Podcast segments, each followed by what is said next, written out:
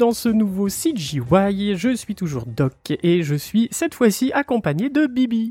Bah alors, il est où Néo? Euh, bah, il est encore en projection, il est encore en train de, ça ou en train de se faire bronzer la pilule sur les bords de- du lac d'Annecy. Moi, le connaissant, je pense qu'il est en train de vous préparer du contenu. je pense que la prochaine émission va être très bien.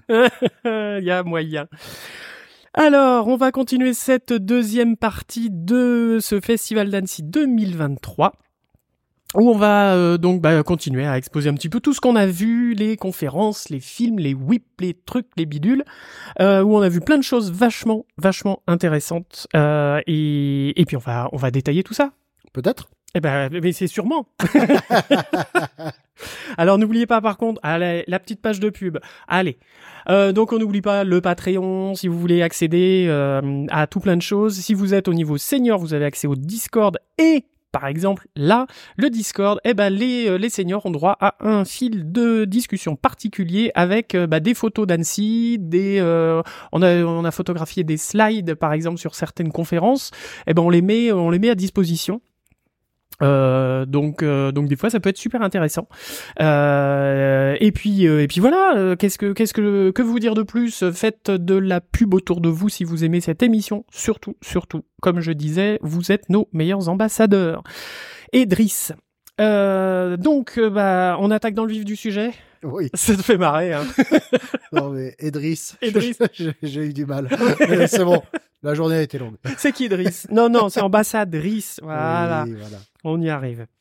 Alors, euh, bah écoutez, moi je vais commencer avec euh, mardi soir, puisqu'on avait enregistré l'émission mardi après-midi, et il y avait encore des trucs mardi soir, figurez-vous. Voyez-vous ça Est-ce que c'était pas merveilleux? C'était merveilleux. Moi, c'était une des, une des choses que j'attendais le plus. C'était là euh, une séance événement, comme ils appellent ça au, au- au festival. euh, par rapport au, au film Fixed de euh, Gendy euh, Tartakovsky, À tes souhaits. Voilà. Alors, mais qui?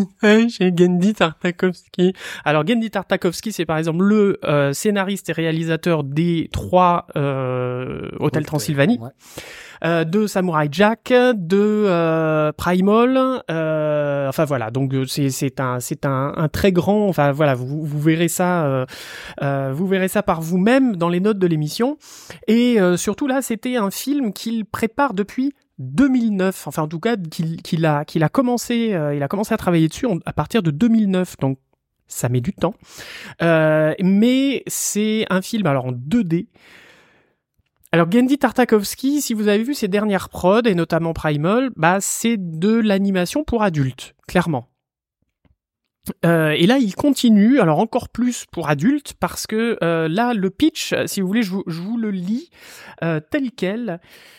C'est euh, on suit Boule, donc un gentil chien ordinaire qui découvre un matin qu'il va être castré. Et face à la gravité de cet événement qui changera sa vie à jamais, Boule réalise qu'il veut vivre une dernière aventure avec sa meute de meilleurs amis pour les dernières 24 heures avec ses boules. Qu'est-ce qui pourrait mal tourner? N'est-ce pas? Donc voilà, c'est euh, donc vous imaginez bien le euh, le contenu que ça va être, c'est potache, entendons-nous, Brut de décoffrage. brut des décoffrages, mais très drôle et finalement pas si j'ai envie de dire pas si pas si dégueulasse que ça. On n'est pas à un niveau de sausage party. Si vous avez vu le film ou quoi, euh, mais euh, on on n'est pas à ce niveau-là de de, de, de grosses potacheries euh, vraiment pas très euh, pas, pas toujours très fines là c'est euh, c'est très très drôle en fait parce que c'est vraiment vu du point de vue des chiens donc c'est euh, bah ils vont se sentir le derrière ils vont euh, voilà. Enfin bref je, je vous je vous laisserai regarder les images chercher un petit peu sur euh, sur Google les, les quelques euh, les, les quelques petits articles qu'il y a. Mais on a pu voir aller une, une vingtaine de minutes du, du film. Et, euh, et à chaque fois c'était des séquences où la, la salle était alors même si la salle était quand même euh, convaincue et savait plus ou moins ce qu'ils allaient voir mais en tout cas toute la salle était hilar, vraiment hilar. Euh, on s'est on s'est vraiment marré. Gendy Tartakovsky est un personnage euh, super drôle. Ouais, il Euh, était là? Il était là, oui, oui, bien Ouais. sûr. C'est lui qui a expliqué. Il était avec la productrice de, de Sony, euh, euh, que je dise pas de bêtises. C'était Sony. Oui, c'était Sony, puisqu'il a le film est, en collaboration avec Sony et euh, New Line.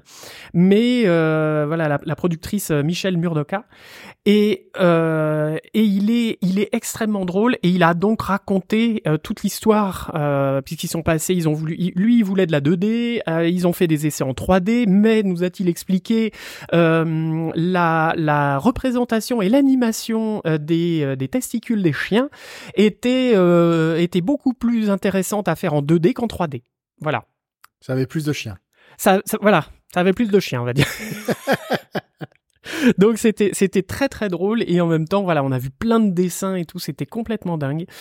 Donc euh, voilà je vous encourage à aller le voir surtout si vous aimez le personnage. Euh, voilà gardez on n'a aucune date de sortie même une, une, un ersatz de date ou une fourchette, un râteau, peu importe. Euh, mais en tout cas, ça va sortir euh, malgré les euh, moultes années qui euh, qui ont qui ont suivi, enfin qui ont qui, qui, de, de galères qu'il a eu pour euh, pour sortir le film. Ouais, parce que du coup, c'est vrai que bon, t'en as parlé en off, donc je t'invite forcément, je te tends la perche. Ah bah, dis donc. je crois qu'il y a une anecdote assez fun sur le, la façon dont le film a été pitché, non? Oui, alors au début, donc, il voulait faire un film sur une bande de chiens et puis euh, euh, la vie des chiens, mais vu du point de vue des chiens. Et du point de vue de Tartakovsky aussi, aussi, aussi. Non, pas aussi, aussi. Euh...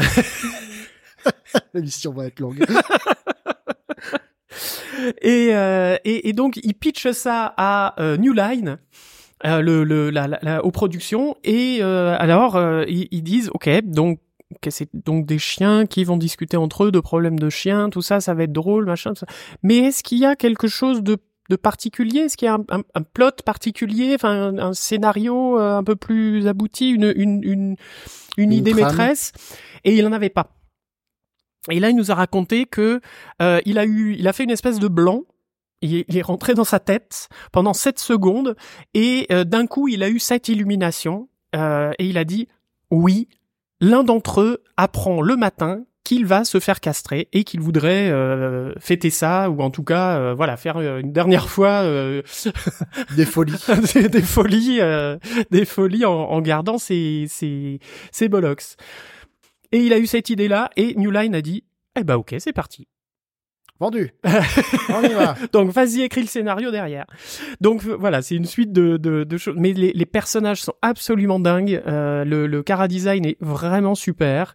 Et voilà, donc à voir ce que ça va donner. Je, je ne m'étends pas plus euh, là-dessus, mais euh, mais on suivra ça avec euh, grand intérêt. C'est beau. On sent l'amour. On sent l'amour. Voilà. Fixed, ça s'appelle. Euh, Qu'as-tu vu toi, mon petit Bibi? Alors moi du coup, euh, donc du coup j'ai pu voir Sirocco, mais vous en avez déjà parlé, donc je ne vais pas m'étendre non plus. Qu'en as-tu pensé en, deux phrases? Euh, J'ai trouvé que c'était une, très belle œuvre, franchement. Il euh, n'y a pas à rougir, c'est vraiment super. par contre, il y a des chances que ça souffre énormément de la comparaison avec Miyazaki, forcément.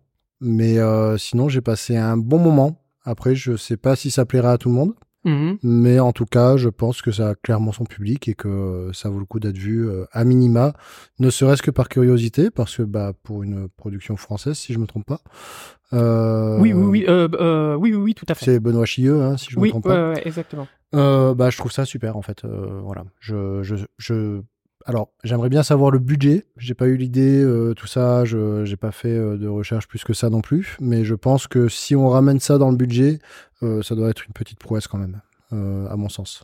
Bah surtout qu'ils, bah, comme on avait expliqué dans la première émission, je crois, ils avaient bien galéré au niveau du budget, que, enfin pour récupérer des fonds et tout ça, c'était c'était quand même bien galère. Ouais, ouais donc bah du coup chapeau bas quoi. Oui oui, oui non non, c'est cool. On est d'accord. Donc euh, petite curiosité, euh, voilà, avec euh, du de l'onérisme à la japonaise fait par des Français. Donc ça a son ça a son petit charme, on va dire. Voilà. Ça marche. Et quoi d'autre? Et quoi d'autre? Bah du coup, euh, moi je n'étais pas là à la précédente émission. Ben, c'est pour ça, rattrape. Voilà, vas-y, vas-y. on va se rattraper. euh, alors mardi matin, euh, et en fait mardi a été pas mal chargé au final. donc du coup j'ai vu apprendre les ficelles du métier. Un guide pour créer le prochain gros succès de Disney. Donc ça, ça a été le, le gros truc de la matinée. Euh, puisque du coup c'était animé par euh, des personnes de Disney Branded Television. Ouais. Euh, alors, pour remettre un peu de contexte, Disney va souvent faire appel à des créateurs, des qui ont des histoires ou voilà, et puis bah ils vont certainement faire des appels d'offres pour que des studios puissent amener en production ces choses-là. Mais du coup, la création est faite côté Disney et la production, la réalisation euh, de la chose est faite par d'autres studios.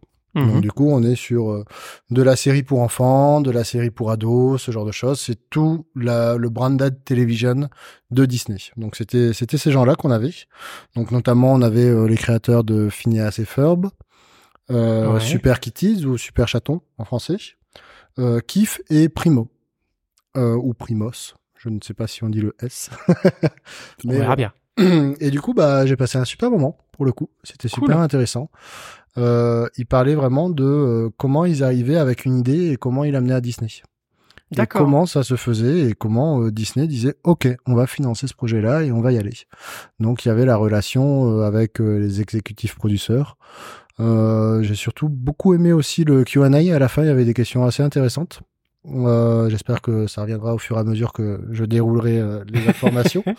Mais euh, globalement, euh, on sent la volonté de Disney de euh, être en lien euh, avec des personnes qui sont des personnalités justement. C'est pas tant le projet qu'ils vont amener qui vont les intéresser, c'est l'énergie qui va être mise dans le projet et euh, la personnalité des gens avec qui ils vont travailler. Euh, ça se ressentait bien. Pour le coup, euh, c'était assez intéressant. Et euh, un des conseils qui était donné était de pas spécialement avoir peur de profiter d'événements ou autres, euh, puisque ben, je crois que c'était une des histoires notamment de Kif, puisque en fait Kif est, a été fait par des co-créateurs, si je me trompe pas, d'Afrique du Sud, D'accord. euh, qui n'avaient rien à voir avec Disney. Ils n'ont pas été des mignons Disney ou quoi que ce soit, ou ils n'ont pas évolué à l'intérieur de Disney. Ils sont directement allés voir Disney avec un projet. D'accord. Et du coup, eux, ils ont été euh, bah, validés par Disney, tout ça. euh. bon, je pense que ça a été compliqué quand même. euh, Peut-être, euh, ils, ils en parlaient à demi mot, mais ils disaient bon bah, on n'avait pas forcément le budget pour aller jusqu'à LA, présenter les choses. Ça s'est fait en plusieurs fois, tout ça, mais Ouais. euh, ils ont quand même réussi à faire la chose. Et, euh, et en fait, euh, bah du coup, ils ont ils ont réussi à financer leur truc, à, à sortir leur série, et puis on sent euh, toute l'énergie qu'ils ont mis dedans, avec juste un peu de storyboard, un peu de d'animatique ou autre euh, pour présenter la chose, et puis pouf, voilà, voilà l'énergie qu'on veut mettre dans ce personnage. Donc en fait, ils vont créer souvent des personnages, ils vont pas créer l'histoire autour, ils vont créer euh, une identité visuelle Mhm. ou euh, quelque chose de fort, mais qui se ressent à travers les créateurs. Un univers, Donc, un, univers, ouais, ouais, exactement. une intention. C'est l'idée d'univers qui est important pour eux de euh, venir là-dessus. Et puis euh, du coup, bah, ils invitaient euh, chaudement les gens à, bah, comme pour Kiff. Euh, alors je ne sais pas si ça s'est passé à Annecy ou dans d'autres festivals, mais euh, du coup, euh, bah, ils se sont retrouvés à aller directement parler comme ça euh, dans des lieux de, récréation comme ça où il y a des gens du milieu à parler avec euh, différentes personnes. Et puis euh, en fait ils ont été repérés entre guillemets comme ça. Et ils ont pu bah, dérouler leur projet et avancer autour de tout ça. Un chouette. euh, conte de fées, j'ai envie de dire. ouais, euh, c'est ça, ouais. Une histoire à la Disney. presque. Oh là là, mon dieu, n'est-ce pas? N'est-ce Non, mais c'est chouette, ça- ce qui veut dire qu'ils sont pas totalement fermés, hermétiques euh, du tout. Euh, ils sont, ils sont Oui. quand même ouverts à plein de choses à partir du moment où on a du dynamisme, des idées, des choses à leur apporter. Ouais. Donc c'est cool. Ah ouais, c'est vachement, ouais. c'est vachement intéressant. C'était c'était bien insisté par les créateurs de, de Phineas et Ferb qui, qui disaient vraiment genre n'ayez pas peur. en fait, c'est vous qu'on attend. Donc euh, Ouais. bon, voilà, c'est vous êtes une valeur ajoutée. N'ayez aucun doute là-dessus, quoi. d'accord. Et, euh, et c'est euh, voilà, c'est c'est quelque chose. euh, oui, nous on a no- notre truc derrière nous, notamment et Ferb. Ça fait quelques années que ça roule maintenant. Mais c'est pareil, ils ont eu leurs difficultés. Donc ils savent que c'est dur, ils savent que c'est voilà. Mais mais bon, si si s'il y a le truc qui fait que, Mhm. il n'y a pas de raison que à un moment euh, ça puisse pas marcher. D'ailleurs, pareil pour euh, pour Primos, euh, qui est euh, Alors, euh, j'ai beaucoup apprécié euh, la personnalité de la créatrice. Ouais. Tu en as qui parlé ouais. qui se définit elle-même en tant qu'introvertie. Donc, euh, du coup, bah, elle explique que voilà, elle, elle est relativement sensible, introvertie, et elle n'est pas habituée à, à créer ou à l'idée des choses, etc. Mais que pour autant, ça se passe bien. Donc, du coup, on lui a donné les outils pour pouvoir le faire efficacement, pour que ça se passe bien. Et, euh, et puis, ça se ressent. Il y a, il y a tellement d'amour dans son projet. Je pense que c'est son projet euh, à travers euh, Primos qui, euh, qui moi, m'a fait le plus d'œil, de plus attirance. Parce que bah, touché. Ouais, vraiment, ouais. ouais, ouais. On, on sent, on sent l'énergie qu'elle a mis là-dedans. Euh, c'est une femme qui est euh, très famille, euh, Ouais. issue, euh, enfin, globalement euh, une mexicaine euh, américanisée, américanisée. Ouais. Bon, vous m'avez suivi. ouais. Voilà, euh, qui vit au- en Amérique. Euh, américano-mexicaine. Voilà, merci beaucoup. euh, qui du coup vivait là-bas avec, je crois, euh, 28 cousins ou quelque chose comme ça. Ouf. Ouais, il y a du monde, ouais. Ah ouais. Alors, globalement, la famille, je pense qu'elle avait son, son foyer et tout ça, Mhm. euh, si j'ai bien compris euh, la chose. Hein. Euh, encore une fois, la barrière de la langue, parfois, on, on oublie quelques informations ou on les comprend pas bien. Mais euh, voilà, il y y a quand même une grande masse familiale qui était là et elle a passé beaucoup sa vie euh, à aller voir les cousins, à passer du temps avec les cousins, etc. Donc, elle, elle- elle est très sur ce rapport à la famille. Et pour autant, en tant qu'introvertie, bah, du coup, elle a créé un petit personnage inspiré des événements de sa famille ou autres, euh, qui sont, euh, bah, qui sont visiblement. Elle, a une énergie euh, folle, une créativité folle, euh, et, euh, et en fait, ça se ressent et c'est génial, quoi. Oui, Donc, et c'est ce qu'ils ont ressenti chez Disney, et c'est pour ça qu'ils l'ont, qu'ils ont engagé, qu'ils ont pris Ah le ouais, projet ouais. sous leur Ah aile, ouais. etc. Voilà. C'est chouette, hein. plein de trucs, ouais. Et puis après, bah, Phineas et Ferb et Super Kitties, c'est pareil, quoi. Phineas et Ferb, c'était intéressant d'avoir, on va dire, des, des seniors de, de, de ce truc-là qui ont pu un peu dérouler. alors, c'est là où j'ai du mal à, j'ai eu du mal à comprendre, mais je crois que ça fait 10 ans ou quelque chose comme ça, peut-être Oui, même ça plus. fait un bout de temps. ouais, ouais, ça, ça fait, ça fait assez longtemps que Phineas et Ferb, euh, c'est, c'est, ça tourne, quoi. Euh, et puis euh, bon ben voilà, ils avaient des anecdotes euh, assez assez rigolotes autour de, euh, par exemple, euh, quand ils ont réussi à vendre le projet. En fait, bah, il- le projet, ils s'imaginaient des personnages, ils, ils ont imaginé des choses, ils ont imaginé euh, des, des trucs assez intéressants d'ailleurs. Ils ont montré le parallèle entre le storyboard qu'ils avaient fait pour vendre le projet entre guillemets Mhm. avec l'énergie de Phineas et Ferb. Euh, et euh, c'est complètement absurde. Tu sais, l'humour est très drôle, euh, très très simple et, et vraiment euh, ça marche quoi. Et en fait, ils ont montré après le rendu final. Et en fait, c'est pratiquement un pour un. Il y a rien qui a été modifié. C'est que du coup, ils ont vraiment genre ils ont, ils ont pas dérouté quoi le, le truc. et- Ah, ils ont gardé tout le. Ouais, tout le sto, tout, tout, en fait, le, le, on va dire, c'est devenu un pilote, quoi. Leur, euh, leur vente de projet, il y, avait déjà tout dedans, quoi. Et ça a accroché pareil et tout ça. Et puis ils ont dit, bon, bah voilà. Donc on va prendre deux saisons, 26 épisodes chacune. et Et là, ils se sont dit, mais qu'est-ce qu'on a fait? Qu'est-ce qu'on va faire surtout? comment, comment on va pouvoir faire ça? Et d'ailleurs, ils, a- ils remerciaient beaucoup, euh, beaucoup leur, euh, leur audimat, leur, euh, leurs fans Ouais. parce qu'ils disaient mais parfois en fait c'est aussi bête qu'aller chercher sur le wikifan et en fait il y a des gens ils ont des idées fantastiques et du coup ils, ils vont même parfois visiblement s'inspirer euh, des gens ou de leur communauté et en fait il y a une communauté folle autour de, de Phineas et Ferb et ils, ils en ont conscience ils les remercient et c'est euh, c'est un amour réciproque quoi Ah, c'est cool. euh, c'est vraiment super et puis Bon, Super. Kitties, bah voilà, Super Kitties, c'était c'était sympa aussi.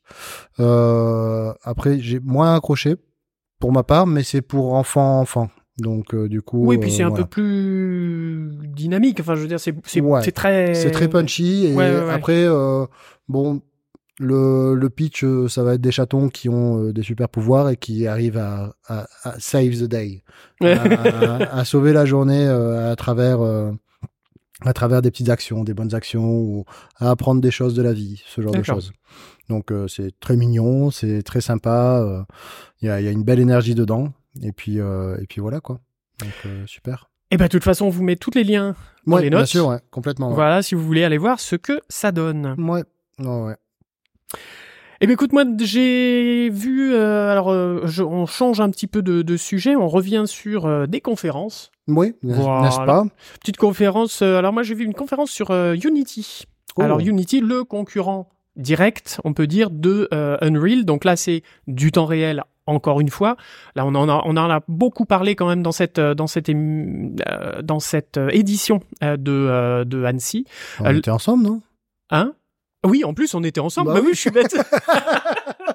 Concevoir des films animés avec Unity, n'est-ce pas? Exactement. Nous étions ensemble. Bah, Nous allons pouvoir pouvoir en parler tous les deux. Exactement, Oh là deux là. concerts.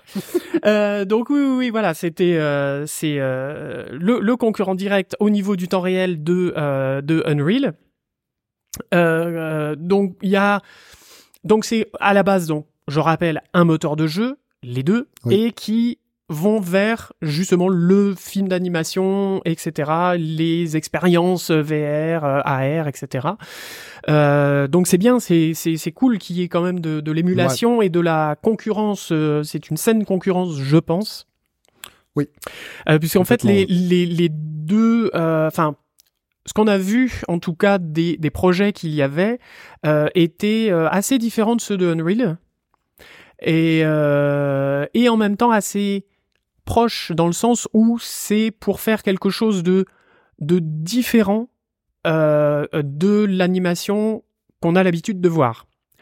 Donc trouver des choses euh, euh, innovantes au niveau artistique, au niveau visuel. Qu'est-ce que là on avait vu un petit, euh, notamment un petit court métrage qui était fait en carton entre guillemets. Ouais. On croyait que c'était, enfin Alors c'était une web série en fait. plus, fait par une seule personne, euh, Oui. assez incroyable. Moi, ça me donnait euh, une belle sensation euh, du truc avec Monsieur Cheval, euh, Monsieur Cowboy. Ah, je sais plus c'est quoi ce truc. Euh, une série québécoise, si je me trompe pas. Vraiment très drôle. Où il y a, il y a ce petit côté un peu euh, carton pâte là où Ouais. tu fais jouer des petits bonhommes, tout ça, et l'humour est, est de la même absurdité. C'est vraiment incroyable. Ouais, vraiment, euh, Monsieur Carton, euh, je vous conseille d'aller voir ça. C'était ça- très Ça chouette. a une très bonne vibe, ouais.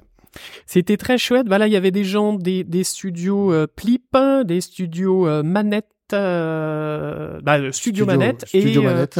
et Humanimation et Miam aussi. Ouais. Donc Miam, ils ont fait une série qui s'appelle Edmond et ah, j'ai paumé le nom. Euh, hein Euh, voilà, je, je, je, on retrouvera. Mais en tout cas, c'est une petite série très mignonne, écologique, etc. Euh, donc, avec Unity, on peut faire de la série, Ouais. euh, de la belle série, de Ouais, la web ça série. n'a pas à rougir. Hein. Ah non non non, pas euh, du tout, pas du parce tout. qu'il y a quand même une belle publicité autour de Unreal, mais clairement, moi, Unity, euh, là, euh, ils m'ont ils m'ont montré euh, quand même et côté stylisé. Alors moi, à titre personnel, j'adore regarder les choses stylisées qui se passent, etc. Donc côté stylisation, ils arrivent à avoir des trucs très diversifiés, très marqués, très jolis. Et euh, bah, niveau techno, niveau rendu image, on, on, on a clairement pas à rougir avec du Unreal. Alors oui, on va peut-être pas avoir Metal Human. Et encore, il y a Ziva, il y a ce genre de choses. Il y a Speed Tree a euh, Speed qui permet Tree. de faire euh, de faire des, des arbres et de la végétation Dans la euh, dans la forêt très facilement, enfin fa- facilement, on s'entend là, mais en tout cas procéduralement et, euh, et très diversifié avec beaucoup d'utilisation. Mm. Euh, donc Ziva c'est pour tout ce qui est euh, facial, mocap. mocap et puis aussi tout ce qui est euh, close, c'est-à-dire euh, simulation de vêtements, non Si je dis pas de bêtises et, et muscles, etc. Il me semblait c'était Ouais, il y pour a les muscle, ouais, je crois. ouais. voilà, c'était muscles, peau, etc. pour avoir Ouais, justement quelque chose de beaucoup plus réaliste, euh, ou en tout cas de ou Bah, potentiellement ont- stylisé, mais en tout cas quelque chose Ils ont comme ça. remontré la démo euh, autour des, des lions là, euh, Oui. qui est super super mignonne quoi. On voit un, un lionceau qui, qui est en train de jouer avec sa, sa Mm. son père, puisque c'est un, c'est un gros lion avec une grosse, une grosse crinière. Ah, c'est un lion ça? Oui, c'est ça. Quand ils ont du poil, c'est du lion. Euh, quand, ils ont du, quand ils ont du poil autour de la tête, c'est des, c'est des, c'est des mâles. Euh, euh, faudra en parler à, à Tartakovsky. Mais- et du coup, on voyait donc tous les tous les poils, etc. Et puis toute la, la, la simulation de la peau quand Ouais. le petit lionceau monte sur son père, etc. Ouais, ouais, ça Et c'était bien. hein. Très très réaliste et ça réagissait très très bien. Et en temps réel, encore mieux. euh, Enfin Oui, voilà, bah, D'ailleurs, vraiment. ils ont ils ont même montré, je crois, sur leur petite bécane là, Oui. euh, ça marchait très bien. hein. Ah oui oui oui, ça ça, ça, ça, ça, branchait pas le truc. euh, ça, ça ne bronchait pas, c'était vraiment très très chouette. Ouais. Et puis on a eu surtout alors euh, avec euh, Humanimation le jeu euh, puisque c'est un moteur de jeu euh, euh, Unity, on a eu là une, pe- une petite un, un bel aperçu de euh, du jeu. Dordogne Oui. qui est sorti d'ailleurs il y a pas très longtemps. Oui, Je crois qui qu'il y a- est il a- sorti il a- bah, mardi soir, euh, Eh ben voilà. si je me trompe pas. Ou en tout cas, euh, il est sorti là cette semaine, il est disponible. Ouais, Et, et, euh, et une sur beaucoup de perle, plateformes hein. en plus. Hein, Ouais, ouais, euh, sur toutes les plateformes. Switch, machin, Ouais, tout ouais, ça. Et c'était, moi j'ai trouvé ça extrêmement joli euh, parce que c'est un rendu. euh, donc c'est un jeu vidéo avec un petit petit personnage qu'il faut qu'il faut faire balader dans un monde alors réaliste hein, puisque c'est Dordogne donc c'est en Dordogne. Dordogne, Oh là là, dis donc. Euh, donc on fait du kayak sur la Dordogne, etc. Mais avec une patte graphique comme si c'était de l'aquarelle. Et c'est de l'aquarelle presque. Eh ben, ben oui. Et les décors ont été faits en aquarelle en tout cas. C'était assez impressionnant d'avoir leur, euh, leur retour là-dessus, euh, puisque en fait ils ont fait de vraies aquarelles pour le jeu, qu'ils ont ensuite euh, retransmis dans le moteur. Intégré euh, au niveau des textures et Et des. franchement, euh, ils, ils ont montré quelques breakdowns où euh, ils étaient en train de peindre en extérieur dans, dans, dans la Dordogne euh, des paysages à l'aquarelle. Et euh, pour donner euh, des idées de concept, je crois qu'ils ont fait plus de 110, 120 euh, planches. Il me semble que c'était ça, ouais. Et ça marche super bien, quoi. C'est c'est du du bel du bel œuvre. Donc du coup, on va on va jouer un peu sur les plans avec de la projection, tout ça. Donc ils ont repeint après dans le moteur leur aquarelle et et c'est beau. C'est très beau. C'est c'est très beau, très stylisé, très sympa et euh, et du coup bah en temps réel ils ont pu faire plein de choses euh, Ouais. aussi. euh, Enfin voilà au niveau des caméras, des choses comme ça, il y avait de des la choses, lumière aussi, il y avait des choses lumière, intéressantes, totalement. ouais. Ouais, Puisque ouais. du coup, il y a, je crois qu'ils ont pas ou peu utilisé de lumière. En fait, ils ont faké la lumière. oui, tout à ils fait. Ont, ils ont fait en sorte de, de recréer un shader qui permet de, bah, de projeter la lumière. Alors, un shader est un bien gros mot. Euh, c'est euh, un petit bout de code euh, informatique qui va qui va permettre euh, de changer le rendu à l'image ou de de donner au moteur euh, de de jeu une manière d'interpréter des graphismes ou autre. Donc on est on est au niveau vraiment euh, très graphique et code. Donc on est sur un très bas niveau de, de complexité. Alors bas niveau, pareil. Bas niveau, ça veut dire qu'on rentre vraiment dans le cœur du moteur. Euh, et haut niveau, on est euh, simplicité d'utilisation, etc. Donc là, ils sont quand même allés chercher un peu de complexité pour pouvoir développer ça. Et en fait, ça marche bien. C'est super. C'est très beau. Il y a des petits effets particules. euh, Ouais, le- ouais. Visiblement, le, le DA en avait très envie, le Oui. réalisateur. Euh, des God Rays et des particules. J'adore ça, on en met partout. Et non, franchement, bah, belle œuvre, très très belle œuvre et euh, ouais, j'espère qu'on aura l'occasion d'en reparler à l'occasion parce que c'est un beau projet que, que j'aime beaucoup. ouais. Bah, potentiellement avec eux. On va Ouais. essayer de, de les contacter au moins pour faire une, une émission avec eux parce qu'effectivement ce serait intéressant. Euh, euh, je vous parlais le- dans l'émission euh, précédente euh, qu'on allait faire qu'on allait faire des, des émissions sur Unreal et les, les, les, les- toutes les technos qui sont autour et tous les outils etc. Qu'est-ce que ça apporte le temps réel machin avec Unreal, mais on n'oubliera pas Unity. Ouais, complètement, Donc que ce soit l'outil principal et les utilisations qui en sont faites. Ouais. Donc, donc préparez-vous cette année à euh, bouffer du temps réel. Je vous préviens. donc ouais, c'était super, euh, super sympa. Ouais. Euh, moi, j'ai fait une petite conférence après sur le futur de l'animation. Alors, je vais être assez Ah, rapide. Non, je déconne. Oh, le lourd. Oh, le lourd. oui, oh, bah, les, les, les, les, pipettes sont, sont habitués. Euh, mais c'était sur euh, donc le futur de l'animation et devinez de quoi qu'on a parlé. On a parlé d'intelligence artificielle et on a parlé de temps réel. Voilà. Non, mais bon. euh, C'était voilà sous une sous un autre euh, sous un autre angle et surtout bah c'était un petit peu euh, de voir bah, il y avait une, une euh, le, le, le collège qui s'appelle euh, euh, The Animation Workshop euh, dans une université à en, en au Danemark. Euh, y a- Qu'est-ce qu'est-ce qui te fait marrer? Ah, J'y étais aussi à cette presse. Ah bah tu vois comme Mais quoi. Ah non mais alors, vous voyez comme on est des variés. C'est incroyable. Oh là là là là. Mais Ah, ça tout va bien. On rassure Ça nos va, familles, va, on- nous ouais. allons bien.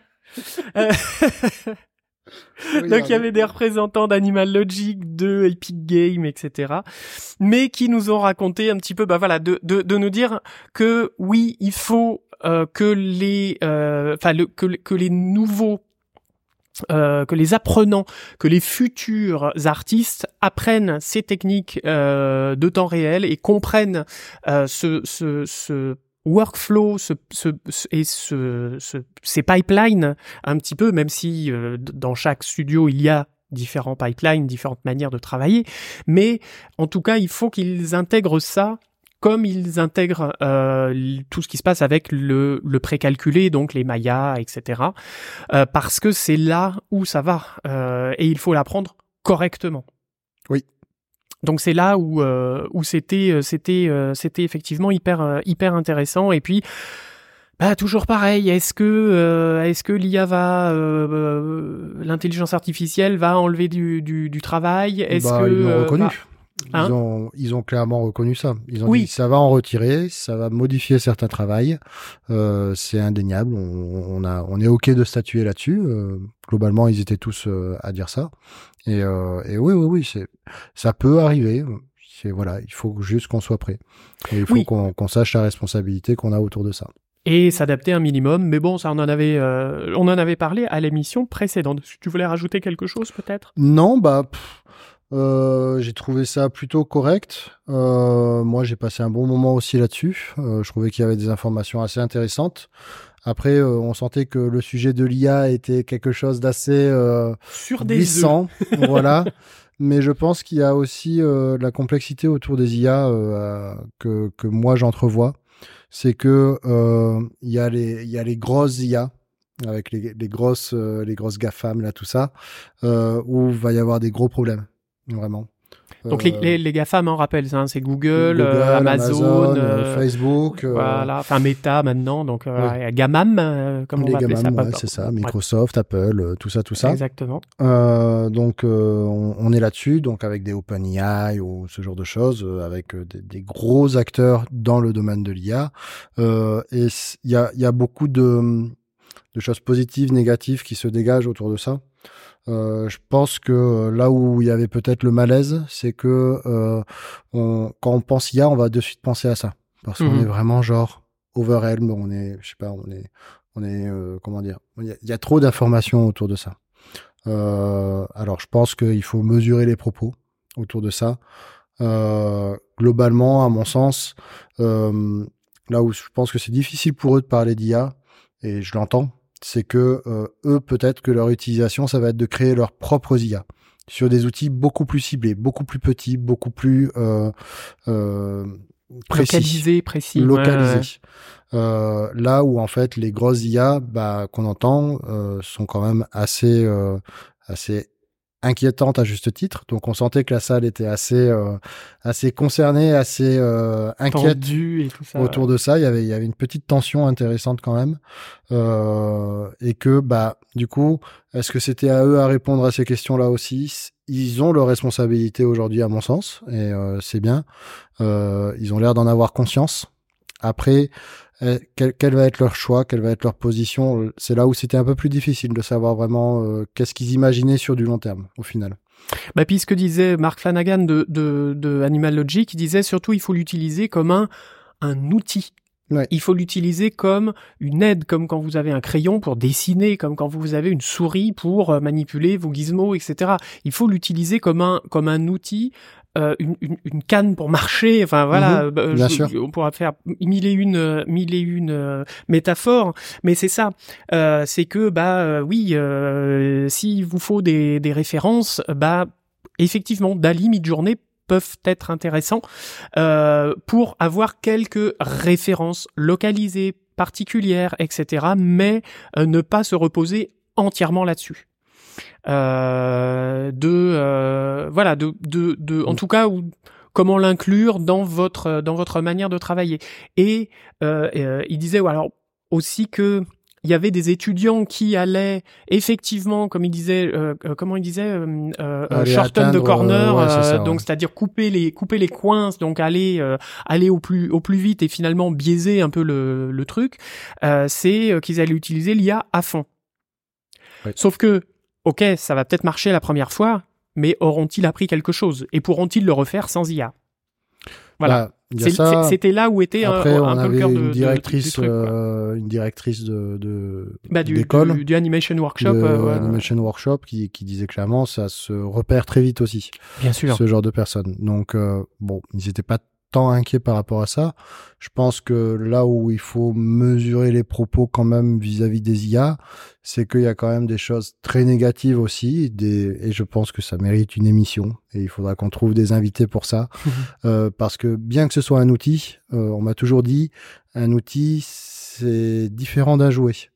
Et Ouais. beaucoup de personnes utilisent ça comme un jouet, là où la différence entre un outil et un jouet, c'est que on peut se blesser avec l'outil.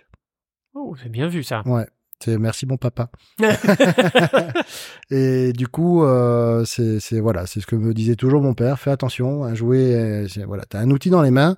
Fais attention, on va pas te blesser avec parce que c'est la grosse différence. Euh, maintenant, bah du coup, moi j'intègre beaucoup de philosophie euh, dans dans ma manière de voir les choses. Et euh, même si c'est pas un dégât physique, Mhm. ça peut faire du dégât psychologique ou autre. Donc, il faut quand même mesurer tout ça.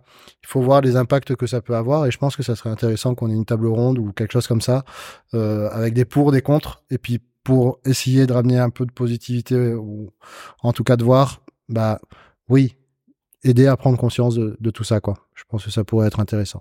D'accord. À suivre au prochain épisode. Oula, enfin au prochain épisode. Bon, bon, oui, à l'épisode où, où, où- où qu'on en on parlera. traitera ça, ouais. Faut qu'on trouve les, les interlocuteurs, tout ça, mais oui, j'aimerais bien traiter ça, ouais. Complètement, complètement, complètement. Euh, Est-ce que tu avais d'autres choses? Oui, oui, oui, j'ai vu euh, le Whip Feature de Hanzu, le chat fantôme. Ah, Ouais, petit film d'animation euh, franco-japonaise, s'il vous eh ben tiens. Ouais, incroyable. Eh, Il y, a, il y y a toujours eu, enfin depuis des, des, des dizaines d'années, une belle relation entre la France et le Japon. euh, Et chouette. apparemment, c'est pas si simple. Puisque Ah ouais. c'est un projet euh, qui est là depuis pouh, quand même assez longtemps. Autant que ça. Ouais, ouais, ouais, je crois que c'était 5 ans. Alors, ça fait 7-8 ans là ouais. qu'ils y sont. Mais ils ont galéré pendant 5 ans. D'accord. euh, et en fait, ils ont galéré euh, parce que euh, il n'y a pas de facilité en fait entre le Japon et la France pour faire des associations. D'accord. Donc du coup, en fait, bah, il y avait du financement en France, mais les Japonais ne le savaient pas forcément. Et en fait, euh, bah, il a fallu trouver et faire un montage. Donc ça, c'est en fait les trois ans qui se sont rajoutés après les cinq ans. D'accord, des coproductions pour, Voilà, que- pour ça. pouvoir bénéficier de. bah, euh, Ouais. Alors si je re- si je récapépète depuis le début, euh, globalement, ils ont travaillé le projet pendant cinq ans. Euh, où on s'est retrouvé avec euh, un, un des co-créateurs qui est tombé sur un manga, le manga Hanzo, euh, le chat fantôme. Et puis il a trouvé ça fantastique et il s'est dit, ben il faut l'adopter. Alors pour l'histoire, le manga est pas tant un manga qui a très bien marché. Ça a fait beaucoup penser à Fixed un peu. C'est Ouais. assez rigolo, mais c'est juste un chat qui va vivre des aventures. Et euh, c'est un chat. En fait, il est, il est juste devenu fantôme parce qu'il est, euh, il était trop vieux pour être chat. Oh. Donc il, a- il est passé de l'autre côté, Ouais. mais il reste, euh, il reste un vieux chat, un petit vieux, un peu, euh, un peu flemmard, un peu euh, nonchalant, tout ça. Donc il lui arrive des petites histoires comme ça, et euh, en fait il, il est euh, autour de là, à vivre autour des gens en tant que chat fantôme. Mais en fait, il, il fait pas peur. C'est le mot fantôme fait peur, mais il faut pas que ça fasse peur. Les humains le voient. oui, c'est ça, c'est un esprit en fait. C'est c'est- Ouais. c'est un yokai qui est là. Euh, alors le, le terme yokai japonais qui, qui est juste un esprit euh, voilà de, de tous les jours. Et, euh, et en fait, bah il est il est ni méchant ni gentil. Il a juste sa propre vie. Il et est. du coup, il voilà, le manga tourne autour de ça. D'accord. Là maintenant, eux ils se sont dit mais c'est un matériel formidable. Donc on va pouvoir l'adapter au cinéma, on va essayer de faire quelque chose. C'est un long métrage, hein. c'est un long métrage, oui, euh, qui est en cours de production du coup, qui devrait sortir, euh, je pense, dans les prochaines années, peut-être l'année prochaine ou l'année d'après, D'accord. euh, qui, qui a l'air d'être bien avancé. Alors il y a quelques particularités assez intéressantes, euh, notamment le fait que euh, l'autre co-réalisatrice euh, est une spécialiste de la rotoscopie. Alors Ok. donc, ce qu'ils expliquaient dans euh, la présentation, c'est que euh, au Japon, quand on fait du cinéma d'animation 2D, donc c'est un film 2D hein, aussi, j'ai oublié de le préciser, et quand on fait de l'animation 2D, la rotoscopie, elle va être employée que pour des trucs assez spécifiques. Alors, est-ce que tu peux juste rappeler ce que c'est que la rotoscopie? La rotoscopie. Alors, on prend une caméra, on fait jouer des acteurs, et on vient redécalquer par-dessus. D'accord. Voilà. Donc en fait, on, on vient faire du, des vraies actions euh, de, de film. En fait, on tourne le film une première fois. D'ailleurs, c'est assez impressionnant à voir. euh, si à l'occasion vous vous regardez ou que vous pouvez tomber sur le breakdown de Hanzo, euh, le chat fantôme, quand il sera sorti, ça vaut le détour. C'est assez rigolo à voir. Où bah, il va y avoir une scène qui va se rouler, se, se dérouler dans, dans la caméra, et en fait, cette vidéo va être envoyée aux animateurs 2D et ils vont redessiner par dessus. D'accord. Et donc c'est un process qui est quand même assez long, puisque du coup ils vont faire frame par frame, etc. Ou ils vont peut-être interpoler, ils, ont, ils doivent avoir des outils et un, et un pipeline euh, fait pour. Mais euh, voilà, il faut s'imaginer que c'est d'abord filmé, puis ensuite redessiné. Redessiné par-dessus. Voilà. Ok. Euh, Il y a plein de particularités que j'adore avec ce, ce long métrage là, qui est en cours de production. Euh, c'est que euh, notamment au niveau des décors, on a un DA qui a fait euh, la Tortue Rouge. Chouette directeur artistique, effectivement. Sympa. Ouais, ouais, Hein, ouais. Yann euh, Leman, si je me trompe pas. Euh, et, euh, et ça se ressent, c'est c'est beau. Alors du coup, ce que expliquait la, la co-réalisatrice euh, spécialisée en rotoscopie, elle disait mais si on a pris Yann, c'est parce qu'en fait, euh, il a une autre une autre vision. Et j'ai appris énormément en fait dans, dans cette conférence, puisqu'elle expliquait que, euh, par exemple, quand on pense cinéma d'animation japonais, on va penser à Miyazaki. Sauf que quand on pense quand, quand on voit du Miyazaki, les gens vont peut-être pas prêter le trait, mais Miyazaki, la couleur dominante, c'est le bleu. Mhm. Parce que, en fait, il va mettre de la profondeur atmosphérique, il va faire ce genre de choses.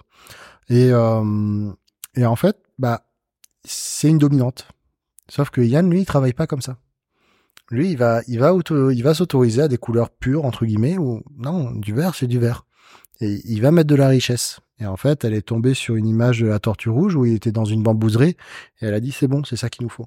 Elle, elle, elle voulait des décors au plus proche du réel, de l'été japonais, puisque ça se passe en été, euh, l'histoire. Euh, et euh, l'idée, c'était vraiment de genre avoir des décors très réalistes, très jolis, euh, voilà, euh, mais avec des couleurs euh, vraiment genre et, et ça se sent, ça se sent, on se sent enveloppé par l'été japonais dans ce truc-là.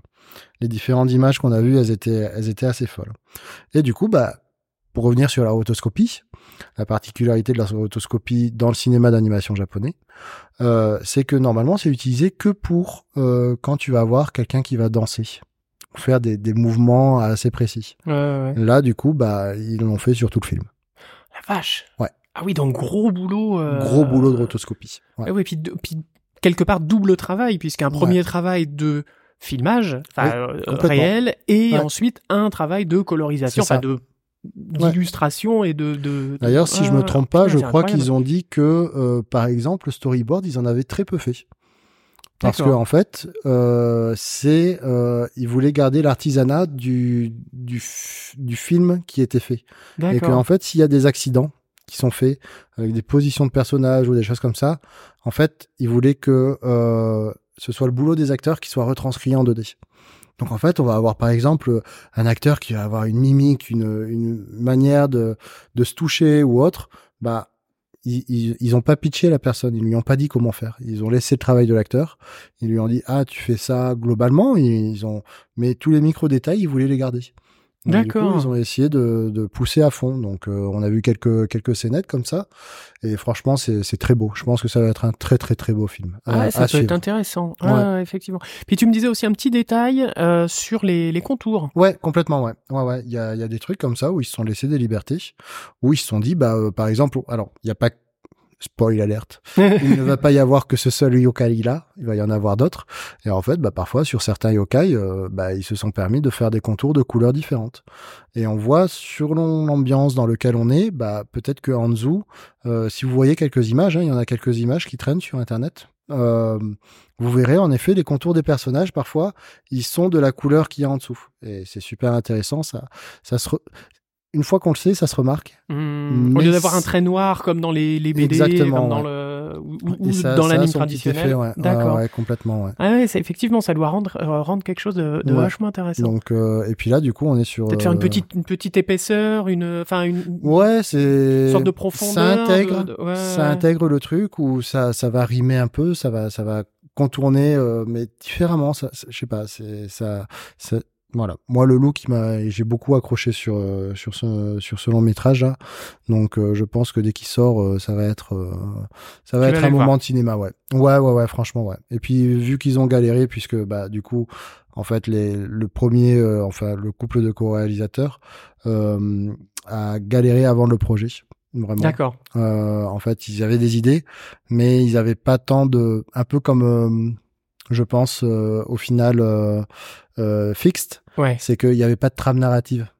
Mhm. Donc, en fait, ce qu'ils ont fait, c'est qu'ils ont rajouté une fillette. Voilà, avec une histoire, tout ça, elle est abandonnée par son père, etc. Donc, ils vont, ils vont jouer autour de ça. Et puis, le chat va l'accompagner, etc., etc. Euh, donc, ils ont rajouté cet élément-là, qui est pas dans le manga. Mais, il y a quand même la volonté de vouloir raconter Hanzo aussi.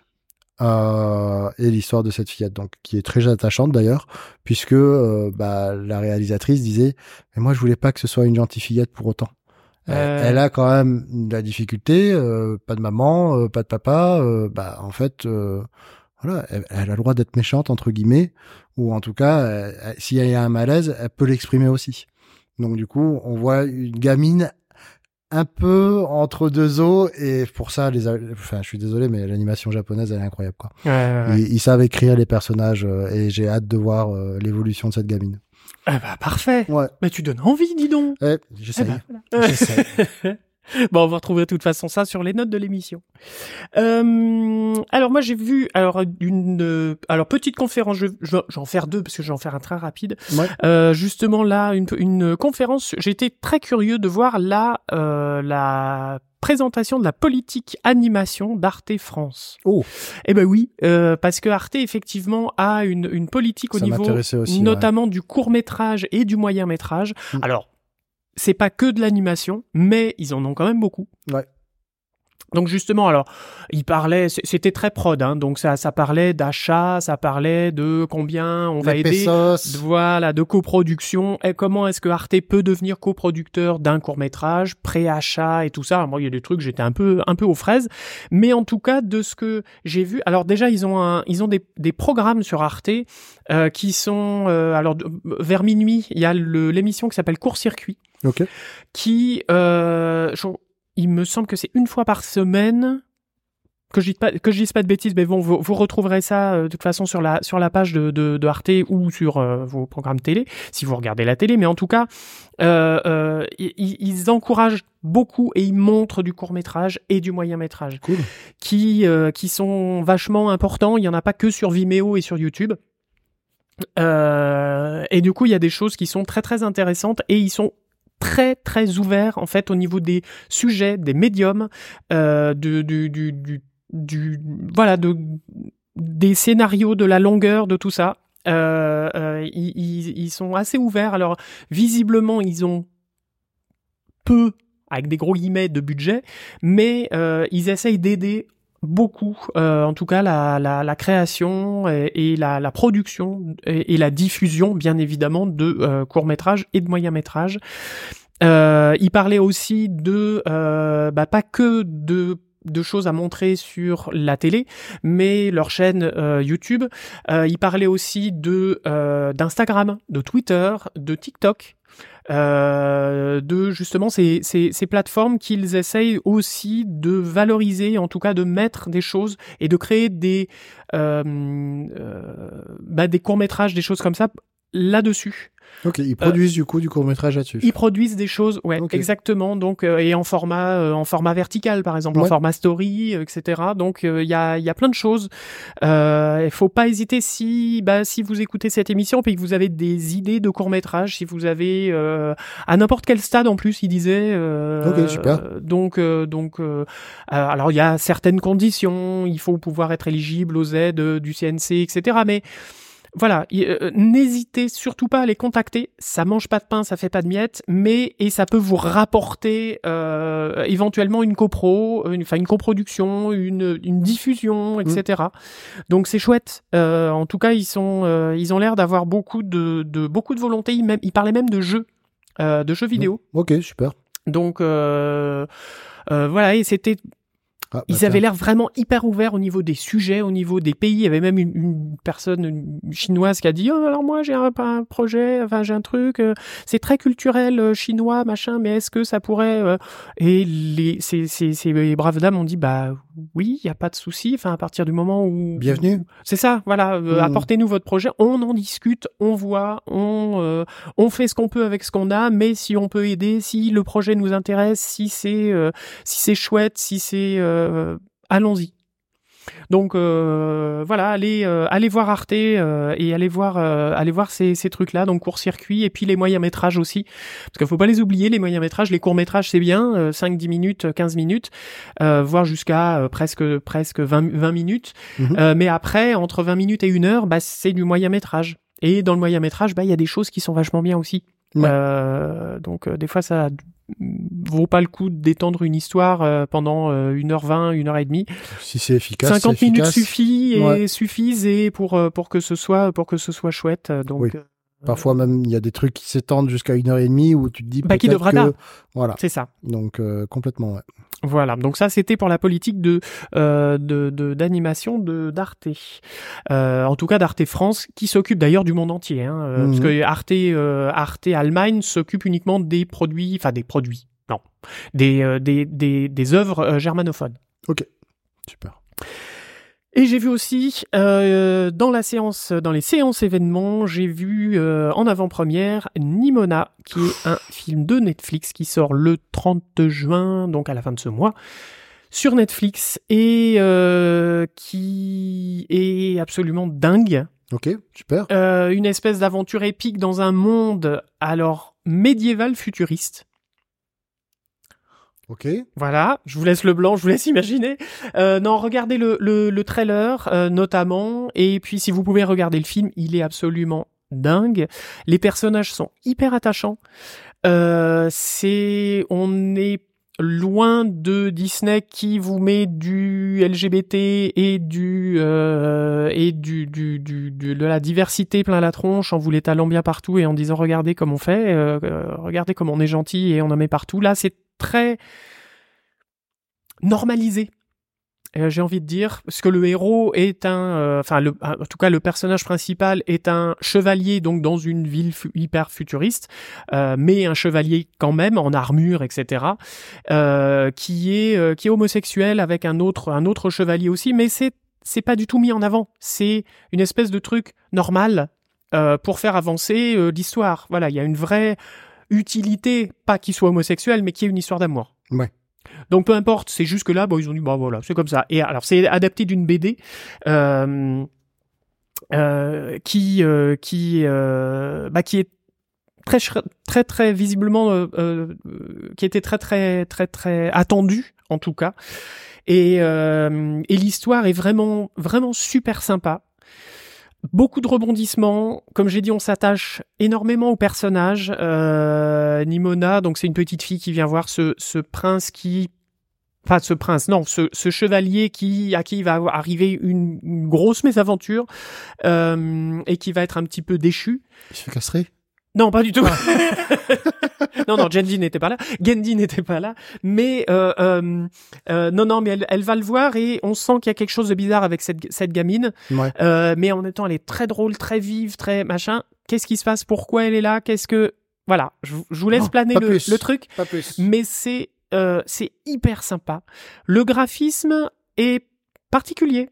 C'est un peu cel shading, mais euh, pas trop. Donc, c'est-à-dire avec des couleurs assez, euh, assez, euh, euh, euh, on va dire flat quelque part. Les ombres très marquées, pas de, comment dire, pas de, de, de progression dans l'ombre. C'est ok, il y a l'ombre qui arrive au milieu du visage. Bah, il y a d'un côté c'est bien assombri et de l'autre côté c'est très clair. Voilà, il y a pas et c'est une ligne, une ligne fixe quoi. Voilà, c'est pas euh, euh, comment dire adouci euh, entre Oui. les deux pour faire une de zone de transition, de, de tout dégradé, ça, exactement. voilà. C'était le terme que je cherchais. Je suis un peu fatigué et je savonne. mais euh, voilà, mais mais c'est c'est vraiment chouette. On rentre très vite dans le monde euh, et, et l'intégration justement entre médiéval et, et futuriste. Et quand je dis futuriste, c'est vraiment futuriste. Les voitures qui volent, les les les, les portables, les machins. Enfin voilà, c'est vraiment c'est vraiment futuriste. Et c'est c'est vraiment chouette. Euh, beaucoup de rebondissements. La fin, on s'y attend un peu honnêtement, mais en même temps, c'est pas le but. Euh, C'est efficace. Et c'est super T'as efficace. passé un bon moment. J'ai passé ça. un super bon moment. La musique est très cool Ouais. et pas non plus euh, ultra prégnante. Ok. Euh, ouais, vraiment, vraiment super. J'ai- C'est vraiment le genre de choses qu'on a envie de voir euh, beaucoup. Il y a, enfin, un storytelling. On en parle beaucoup du storytelling, donc la manière de raconter les histoires, euh, est, est vachement bien intégré, vachement bien Ouais. fait. Euh, euh, ouais, des rebondissements, des bref, euh, standing que- ovation pendant 15 minutes. Ah ouais, waouh, super. Ouais, ouais, Trop ouais. Euh, L'auteur de la BD était là, euh, elle en a pleuré euh, toutes les larmes de son corps, elle était, elle était supra émue. Euh, toute l'équipe était super cool, euh, les deux réalisateurs. Alors à savoir que ce projet justement, bah, les deux réalisateurs étaient invités au, début à parler. Euh, il y en a un, c'était Nick, Bruno, qui a expliqué un petit peu le projet. Et il a dit c'est euh, alors son, son collègue Troy Quayne euh, dit euh, ouais c'était vraiment un, un roller coaster là un grand 8 et tout ça euh, mais euh, je laisse la place à, à Nick pour expliquer ça. Et l'autre a dit un fucking roller coaster. Parce qu'en fait le projet dure depuis vachement longtemps. Parce qu'il avait été au départ produit par Disney Donc ça partait bien, ça partait bien. Ils disaient, oh, on montait, on montait comme dans un roller coaster, comme dans un grand 8, et on était en haut, euh, tout en haut, on voyait tout, on était les rois du monde, on avait la tête en bas, c'était cool. Et à un moment, bah tout s'est pété la gueule parce que Disney a dit, bah non, finalement on le fait pas, salut, bisous, merci, au revoir. Donc ils se sont retrouvés comme des couillons avec leur projet qui était à moitié fait, euh, et ils avaient plus aucun financement, plus rien. Donc ils ont été assez euh, assez acides et euh, enfin même très très acides Ouais. envers euh, Disney et ils ont dit on était vraiment dans la merde nous deux réalisateurs et l'autrice et qu'est-ce qu'on fait quoi? Mhm. Qu'est-ce qu'on fait? Sachant que Disney disait bah non là c'est c'est nous qui l'avons fait donc vous pouvez rien en faire. Ah. Vous pouvez pas Ils récupérer ce qu'on a fait. zéro Donc ils sont repartis de zéro parce que Netflix est venu, a entendu parler de leur projet, etc., de, de ce truc-là, et ils ont dit bah nous on, on rentre dans le game et c'est parti, euh, venez et, et- et on recommence. Donc ils ont tout refait euh, et le projet a redémarré et ils ont encensé Netflix en tout cas Euh, pour vraiment leur énergie, leur implication, leur euh, et leur liberté aussi, la liberté qu'ils ont laissée au Real euh, de faire vraiment ce qu'ils voulaient en termes de DA, en termes de techno, en termes d'histoire, en termes de de tout. Ouais. Donc c'est c'est voilà. Euh, Super. Bravo Netflix. En tout cas, ils étaient ils étaient vraiment euh, dithyrambiques euh, par rapport à la production en tout cas qu'ils ont eu pour pour Nimona. Donc regardez-le parce que vraiment ça vaut le coup. C'est frais, ça fait du bien Ouais. euh, de voir ce genre de de- d'histoire, même s'il y a des trucs où voilà on s'y attend un peu, voilà machin, mais en tout cas euh, visuellement il y a plein de petits détails, plein de petites choses qui sont super super fun. Et ça s'adresse à qui, du coup Petit comme grand? Alors pas trop petit quand même, parce que ça, ça, il y a quand même un peu de, un peu de, de, un peu de tripaille, on va dire, un petit peu, mais et puis comprendre un petit peu les, les relations entre les personnages et tout, mais ado, euh, ado, jeunes ados, c'est bien. Euh, et puis adultes, bien évidemment. Enfin voilà, moi c'était euh, c'était vraiment très très drôle. Il y avait vraiment des moments très très fun. Donc euh, Super. alors c'est pas aussi fun et potache que du euh, que du Tortue Ninja, hein, qu'on soit bien d'accord, mais euh, mais c'est chouette. Puis c'est chouette de voir ce, cet univers-là en tout cas Ouais, et cette surtout DA. sur la liberté, je trouve que c'est rafraîchissant, quoi. Ouais. Ça a l'air d'être, ça a l'air d'être super rafraîchissant. Ça m'a donné envie. Eh ben écoute, voilà. Voilà. Donc le le, le le 30 euh, le 30 juin, ça sort sur vos plateformes et Netflix. Voilà, ça c'était Nimona et c'était cool. Moi j'ai encore deux, deux choses à deux, deux petits trucs à dire. Ah bah Qu'est-ce oui. que qu'est-ce que t'en dis? On est à, à peu près une heure d'émission. Ouais. Qu'as-tu à dire, toi? Qu'est-ce qui te, qu'est-ce que tu avais d'autre? Alors, 1, 2, 3, 4. Ok, eh ben je te, le- je te laisse en faire deux. C'est parti. C'est parti. Alors, euh, j'ai été voir concevoir des films animés avec Unity. Non, je déconne. Euh, j'ai vu Empereur. Ça fait beaucoup écho à ce que tu as dit sur Arte parce que je crois qu'ils ont participé. C'est pas impossible. Ouais, ouais, ouais, Empereur, totalement. euh, qui est une, expérience XR Alors, qu'est-ce que le XR Eh ben, je vous le demande. Euh, C'est un casque VR, mais on utilise ses propres mains. Donc, du coup, le casque récupère la position des mains et on utilise les mains. Histoire super touchante. Franchement, euh, voilà. La beauté de la chose, euh, et eux, c'est pareil, ils ont galéré à monter le projet, euh, ça a été quand même assez compliqué. Euh, ça parle, euh, alors je ne saurais pas dire les mots, euh, c'est en fait c'est assez important puisque ça parle d'un sujet assez assez sérieux quand même, euh, puisque euh, bah voilà donc je vais je vais essayer de retrouver les notes et puis je vous je vous reviens dessus après. Euh, c'est c'est un projet euh, qui est euh, important. Euh, ensuite, j'ai vu sinon, du coup, Digic euh, 20 ans de magie numérique et un nouveau chapitre. Qu'est-ce donc que Digic? Mais Digic, qu'est-ce donc? C'est un studio euh, d'a- d'animation qui... euh, alors, studio d'animation, non. Ils ont commencé par faire des euh, publicités, des, euh, des cinématiques pour le jeu vidéo, etc. Donc, ils ont, ils ont un très fort lien avec le jeu vidéo. Ouais. Ils ont une ADN vraiment ancrée là-dedans. Même s'ils faisaient du précalculé, donc euh, pipeline standard avec Arnold, le Maya, etc. Ils ont beaucoup travaillé avec, mais ils ont aussi beaucoup travaillé avec Unreal. Donc parfois c'était des short métrages, euh, tout ça, etc. autour du jeu vidéo pour présenter, euh, voilà. Mais ils ont fait autant d'Unreal que de Arnold. Ils ont fait ça pendant 20 ans. D'accord. Et là, aujourd'hui, ils se lancent dans l'animation. Donc ça, c'était la, la grosse news. Euh, ils ont, je crois, trois longs métrages en, Ah oui. en cours de production. Ah oui, donc il se lance vraiment. euh, ah oui, oui, à, ah non, à- enfin, à- à fond les ballons, là, on y va. Je- justement, je la fais vite en plus là-dessus.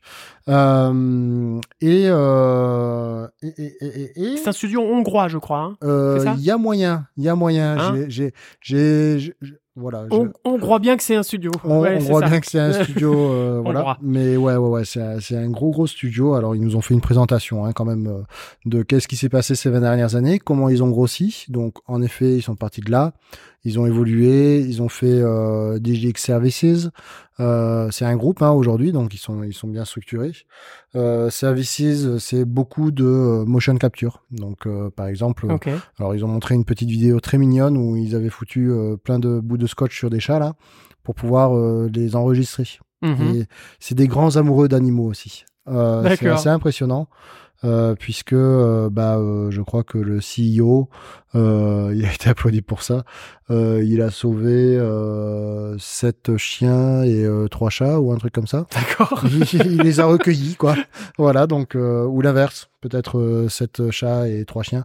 Mais en tout cas voilà ils- et puis ils ont ils œuvrent beaucoup visiblement euh, pour des pour la charité autour des, de la cause des animaux. D'ailleurs ça se ressent beaucoup puisqu'il y a un long métrage euh, autour de euh, bah, de des ours polaires qui qui vont faire Et après Ok. ils sont ils sont passés euh, ils ont fait beaucoup de franchement allez voir ce qu'ils font Euh, ils ont ils ont annoncé des très beaux projets euh, Digic Pictures là. Euh, et puis bah du coup ils ont grossi, ils ont ils- voilà, ils, voilà. Ils sont- grossissent et tout ça. euh, Ouais, ouais, ouais. c'est- oui, c'est mal à c'est- trouver mes mots. Ouais. c'est un petit peu le, le quoi le, le unit image euh, hongrois ou à la base en fait, c'est ça, non Ou? Alors du coup je crois qu'ils ont annoncé un partenariat avec Axis Studio si je me trompe pas ouais. pour euh, pour développer les la- les productions, Les longs donc, métrages. euh, les longs métrages. Euh, mais oui il y a il y a il y a de ça ouais. Il y a il y a un peu de ça. Euh, et euh, Et en fait, bah du coup, euh, voilà, ils ont ils ont bien structuré les choses. Ils- on sent qu'ils sont qu'ils sont assez gros, ils sont assez à l'aise, et ils ont toujours voulu faire du, du cinéma d'animation. Donc euh, voilà, ils se lancent vraiment dans, dans le truc. Donc si j'ai bien compris, il y en a deux sous Arnold et un sous Unreal Engine qui va être fait. Ok. Donc euh, voilà, et en fait, ils ont l'expertise sur les deux. Donc ils sont ils sont ok, ils peuvent faire un peu ce qu'ils veulent. Bah, j'avoue de Et- passer sur leur sur leur stand au, au, au- MIFA, donc le, le, Ouais. le marché international du film d'animation, euh, qui euh, donc regroupe plein de, de, de stands avec Mhm. des producteurs, des, euh, des, des, des marchands de de- d'ordinateurs, des euh, Unreal et compagnie. Euh, et donc il y avait le stand Digic euh, qui euh, qui montrait un petit peu ce qu'il faisait, et là il faisait une petite démo de euh, d'une caméra donc sous Unreal Ouais. euh, de euh, de- d'une caméra virtuelle euh, Ouais. grâce à un iPad. C'est-à-dire qu'on utilise un iPad et le la caméra de l'iPad et surtout le lidar donc une espèce de radar à, lu- à laser, à lumière, qui permet de faire par exemple le, le face, euh, le face ID, là, le, le- Ouais, la reconnaissance faciale euh, euh, des, des, des Apple, là, enfin des, des iPhones pour euh, déver- déverrouiller. C'est la même techno.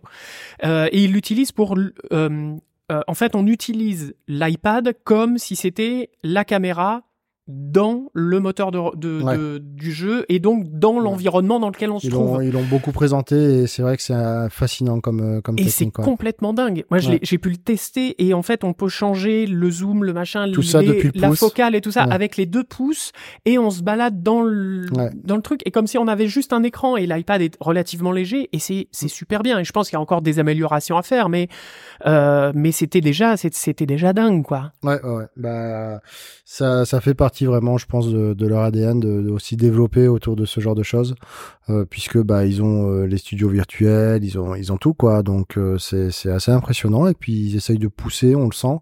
Ils ont une très bonne relation avec Epic aussi vis-à-vis d'Unreal, et puis bah ils sont là. Donc euh, et puis on sent qu'ils sont là aussi euh, même euh, presque euh, en avance vis-à-vis d'Unreal. Alors je, ils ont pas des versions d'avance, vous vous inquiétez pas, mais euh, ils sont vraiment sur euh, de l'aide côté Epic de pousser les choses puisque bah on sent que leur pipeline il évolue pratiquement en même temps qu'Unreal. Ce qui n'est pas évident. Aujourd'hui, si on fait un pipeline Unreal ou, ou quelque chose comme ça, on va essayer de peut-être figer une version. Ouais, se dire, euh, non, peut-être que machin, je suis pas. Eux, ils sont On reste sur la confiance. 5.1 et Voilà, on fait toute la prod sur la 5.1. Et c'est ça. Bah, eux, ils ont pas l'air d'avoir tant ce souci. En tout cas, c'est l'effet que ça m'a donné. Ok. C'est vraiment le truc de se dire, euh, non, bah, on évoluera, quoi. Voilà. Enfin, on s'adaptera. Ouais, ils ont l'air d'avoir ce- ce- cette sorte de force de frappe pour, euh, pour, euh, pour faire ça, quoi. D'accord. Donc, euh, à voir. Donc, euh, je crois que le long métrage autour de ça, c'est Home Alone.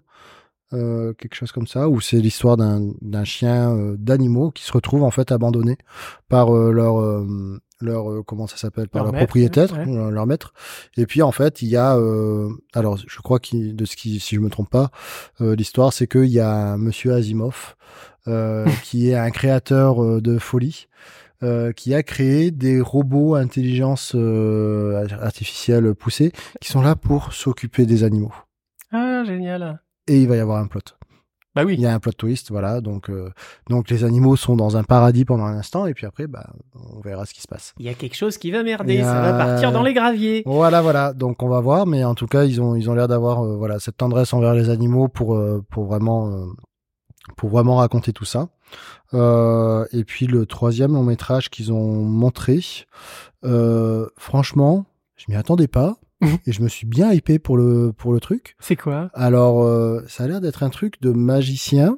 Alors, j'ai pas tout, j'ai pas tout saisi. Hein. Et puis c'est pareil, c'est la, la- la barrière de la langue. Il y avait un petit accent, donc du coup, j'ai eu du mal à tout comprendre aussi.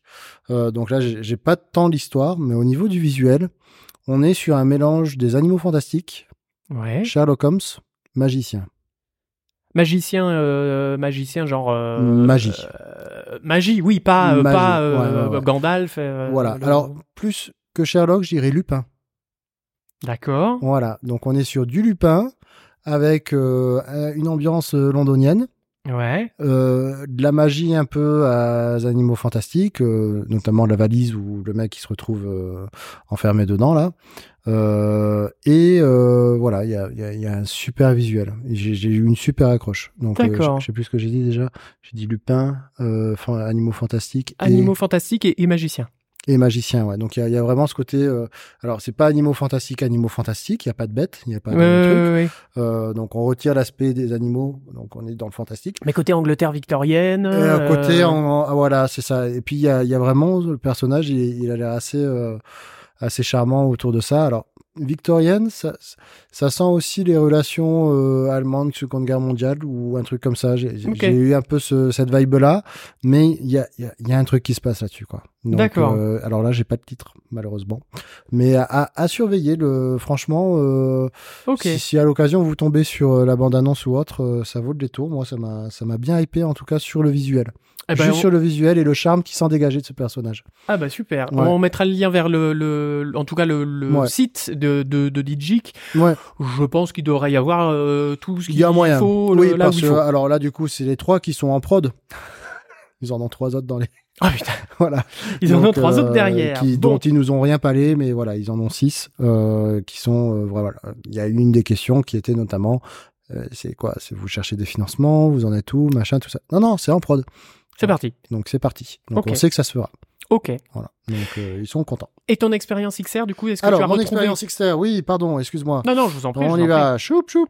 Alors, je vais vous lire la description. Donc, euh, Empereur, euh, une expérience interactive et narrative en réalité virtuelle nous invitant à voyager au cœur d'un cerveau. Oula. celui d'un père devenu aphasique. Dans un rendu monochrome et inspiré par l'animation traditionnelle, cette histoire intime est envisagée sous l'angle d'un périple aux accents surréalistes, qui propose d'explorer l'aphasie comme un pays lointain. Donc Alors- l'aphasie, c'est euh, j'ai envie de rien foutre, quoi. Non, pas du tout. Ah, alors que c'est? L'aphasie, c'est euh, alors du coup, je vais parler un peu de l'histoire du, du truc, de, de, de la genèse. En fait, la réalisatrice euh, a son papa qui a fait un grave AVC. Ouais. En fait, le cerveau, du coup, euh, bah, il a- il- tout a tout a été fait. euh, voilà, il y a, il y a eu les secours, tout ça, et euh, et en fait, ça a quand même été un très grave AVC puisque du coup, il est devenu aphasique. Et l'aphasie, c'est euh, le fait de mélanger les mots. Donc en fait, Ah, d'accord. voilà. Donc il, il a, elle a perdu le contact. Donc en fait, par exemple, euh, elle raconte euh, une histoire où euh, il y a, il a, il a eu des cours d'orthophoniste, euh, si je me trompe pas, orthophoniste, oui, pour pouvoir l'addiction, tout ça. Mhm. Ouais, ouais, c'est de l'ortho. Euh, ouais. Parce que du coup, on, on- il a complètement perdu l'addiction, l'association des mots, etc.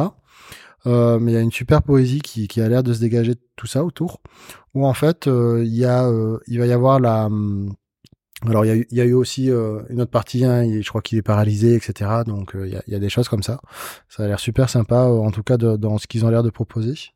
Euh, donc, l'histoire qu'a racontée, c'était par exemple, euh, la, euh, elle a assisté à une séance de d'orthophoniste avec son père et tout ça. Donc l'orthophoniste lui tendait une carte.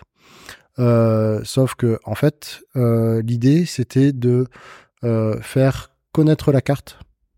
Euh, là, je crois, si je me trompe pas, euh, bon, je mélange peut-être les choses, Euh, mais la carte qui était tendue était un canard. Et l'idée c'était de faire comprendre le mot canard.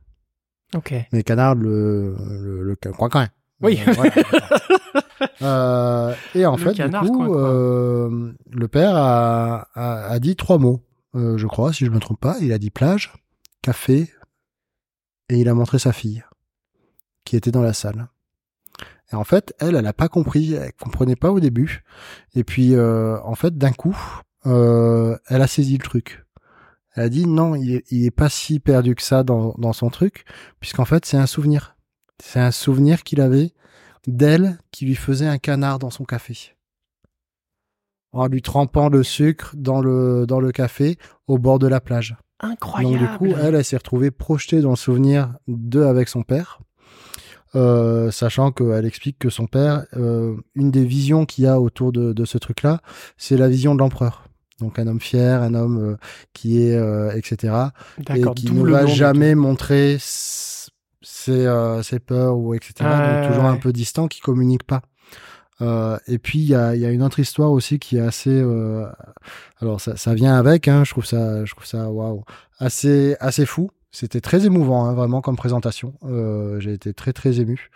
Euh, où euh, en fait, elle dit mais mon père, il avait tendance à enregistrer toute la famille. Il avait un dictaphone et il enregistrait les gens. Voilà, c'était son truc. Il D'accord. disait, euh, voilà, il aimait juste enregistrer les voix. Sauf qu'il a jamais enregistré la sienne, Sa voix, sa, sa propre voix? sa propre voix. Ouais. Donc du coup, elle se retrouve là avec euh, presque des années derrière euh, de choses où elle se dit, mais je, je, me souviens plus de la voix de mon père en fait, d'avant l'accident. Et elle a eu un déclic. Elle s'est dit, en fait, il y a une chose, c'est le répondeur familial. Et elle se dit, c'est le seul souvenir de la voix que j'ai de mon père avant l'accident au final. Et le, tout- toute l'expérience interactive va tourner autour de ça.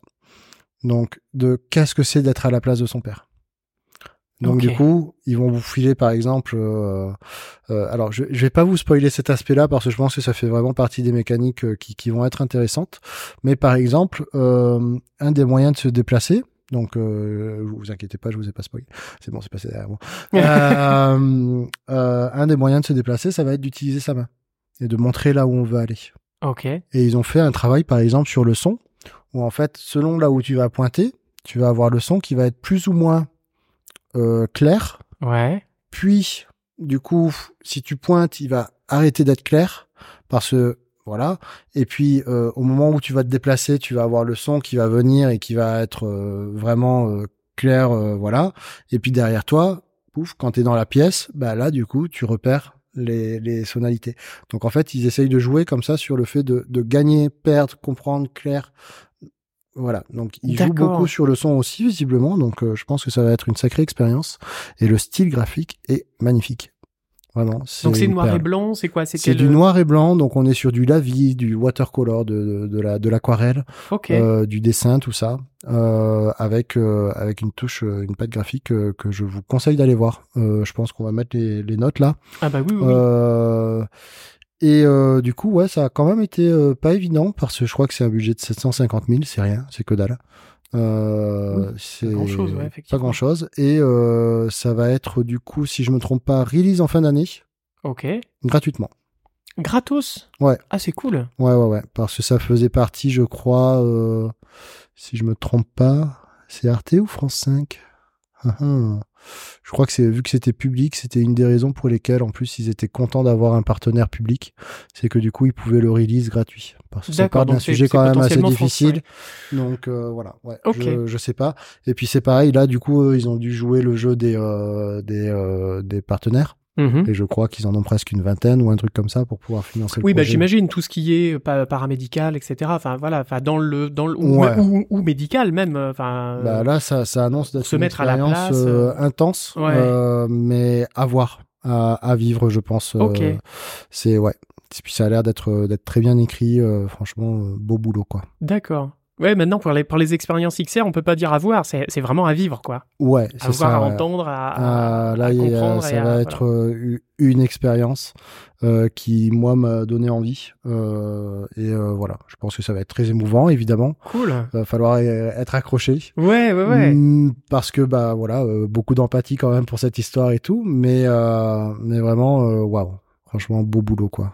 Félicitations. Ouais. Bon. Euh, J'ai hâte. Voilà. Eh ben oui, c'est ça aussi Annecy. Ouais, bah bien voit. sûr, Ouais. c'est euh, c'est euh, a fucking roller coaster. donc euh, donc voilà. Et puis euh, sinon après j'ai vu deux petits trucs. Ouais. Assez voilà assez plus anecdotiques on va dire vraiment que moi ce que je retiens d'Annecy là pour l'instant c'est Anzu ouais. et Empereur D'accord. voilà donc c'était pas les mêmes euh, les mêmes dimensions etc euh, voilà Pas les mais- mêmes médiums non plus. mais ouais. bizarrement c'était les deux whips D'accord. et Work in euh, progress, donc qui ne sont pas terminés. qui ne sont pas terminées, qui sont des présentations où on peut voir des images ou pas, ou voilà. Euh, en tout cas, on sent la réflexion, etc. Euh, et au final, c'est là où ouais, j'ai vraiment le, le plus accroché. Ok. Euh, et puis sinon, bah voilà, cet après-midi, j'ai vu deux petits trucs. Euh, Creating Animated Stories with Nuke. Donc Euh, Nuke qui est un logiciel de compositing, compositing, le logiciel de compositing pour les films, etc. Ouais, voilà. Donc compositing, euh, écoutez l'émission avec euh, avec Arnaud Boudon euh, pour euh, expliquer Oui, le compositing, fait, mais ouais. c'est en gros bah, les les dernières euh, les dernières retouches d'images, les les petits effets, les petites enfin les petits ou grosses d'ailleurs parce que voilà, là, on peut faire des gros. grosses Ouais, des grosses ouais, choses. Globalement, là, pour la faire courte sur cette présentation, c'était les, les leçons tirées d'un- d'une publicité faite pour pour l'agence du tourisme de l'Australie. Euh, donc euh, le contexte c'était euh, post-Covid, on a besoin de relancer euh, le tourisme, euh, venez nous aider. Euh, donc euh, c'est un court métrage, je crois, de deux minutes ou quelque chose comme ça, un Ok. spot publicitaire un peu long, mais euh, voilà. Euh, très beau, euh, très CG, euh, mélangé à de la prise de vue réelle. En fait, globalement, bah, euh, tout le, le matchmaking, euh, tout, tout, tout ce qui est euh, intégration des images euh, de synthèse dans euh, dans le, les plates, dans le dans le dans fond, les prises de vue réelles, dans les dans prises le de fond, fond réelles, ouais, euh, a été fait euh, dans Nuke. Donc en gros, 50% du boulot, une bonne grosse partie dans Nuke. Euh, voilà. Et puis du coup, il nous présentait euh, un peu euh, les dernières features de Nuke 14, euh, les idées de rotoscopie avec IA, euh, voilà, voilà. Donc ça faisait à la fois très, euh, comment dire, euh, c'était très intéressant. Euh, et puis ça nous présentait les nouvelles versions de Nuke avec ce qui arrivait, quoi. Donc voilà. Ok. Et deuxième chose, après, c'était euh, Amy. Alors, je sais pas si je dis bien ou pas, mais une plateforme, euh, une plateforme qui devrait ouvrir dans les prochains mois pour tout créateur qui euh, qui voudrait être accompagné pour euh, pour amener des projets euh, et, euh, et évoluer de, de phase en phase. C'est comme ça qu'ils nous ont présenté la chose, euh, basé sur euh, les technologies euh, de crypto-monnaie et blockchain. Ok. Donc euh, voilà. Oula, ah oui. Euh, oui, oui, c'est assez particulier. Euh, J'étais curieux de voir ce qu'ils proposaient. Donc ça, c'est pour Euh, financer des projets, en fait. alors c'est pour financer des projets, commencer à créer sa sa base euh, de, de communauté en fait. Donc il y a, y a le côté euh, hotspot pour artistes euh, pour qu'ils puissent venir euh, se faire voir, Ouais. proposer des projets, se faire financer des projets, euh, créer sa fanbase euh, et puis euh, bah euh, du coup euh, peut-être avoir euh, des gens de l'industrie ou euh, des services de production qui peuvent être là aussi pour euh, pour aider à propulser le projet et euh, créer une sorte de d'effervescence comme ça entre euh, les différents acteurs qui pourraient venir avec euh, des, des producteurs ou des collectionneurs ou des choses comme ça. Donc euh, il y, a, y, a, y a un peu de tout. Il y a, y a du NFT, il y a de la blockchain, euh, y a, il y a- je pense qu'il va y avoir de la crypto. Euh, L'idée c'est que qui que ce soit, en fait, simplifier l'accessibilité euh, pour tout créateur à venir propulser son projet. Et le faire euh, financer, du coup, parce que c'est il y a un côté crowdfunding, enfin, ouais, ouais, euh, c'est ça. financement participatif. c'est revoir ce, ce système-là, euh, voilà, basé sur euh, sur tout ce qui est sur toutes ces technos-là. D'accord. Donc euh, c'était c'était assez intéressant. Très technique, je pense. Enfin, technique. Alors, euh, Pas de temps Pas technique, non, non, non. C'était vraiment essayer de présenter euh, ça le plus simplement possible. Ok. Euh, ça reste quand même pas évident. Hein. euh, C'était, c'était pas pas évident. La discussion était intéressante. Euh, je suis curieux de, de voir, à suivre. Euh, franchement, euh, c'est, ça peut être pas mal, ouais. Ah ben, on mettra Ça, tout ça, ça. ça a l'air d'être un beau projet. Euh, ils ont l'air d'avoir des, des intentions euh, très très louables. Euh, franchement, ça, ça a l'air intéressant. Euh, maintenant, euh, voilà, je, je, ça vaut le coup de se renseigner, voir tout ça. On, on mettra ça. En espérant que ce soit pas une énième arnaque euh, Bah, à la blockchain et, et, Ouais, et compagnie. Voilà. Bah, je pense que il peut y avoir beaucoup de réticence autour de ça. J'ai l'impression, moi, euh, d'avoir vu euh, des gens honnêtes, euh, puisque du coup, c'était, euh, si je me trompe pas, euh, euh, un- une personne qui est euh, écrivain, créateur, euh, mais qui est aussi euh, très acteur dans, dans les NFT, etc., qui connaît le milieu euh, un artiste euh, qui était là euh, et qui euh, qui était euh, inclus dans, dans le projet, qui était, euh, on va dire, euh, qui faisait partie des premiers euh, à faire partie de la chose, euh, qui voulait propulser. Ouais. Et puis euh, un autre créateur, donc euh, euh, là j'ai pas, j'ai- on va dire euh, businessman.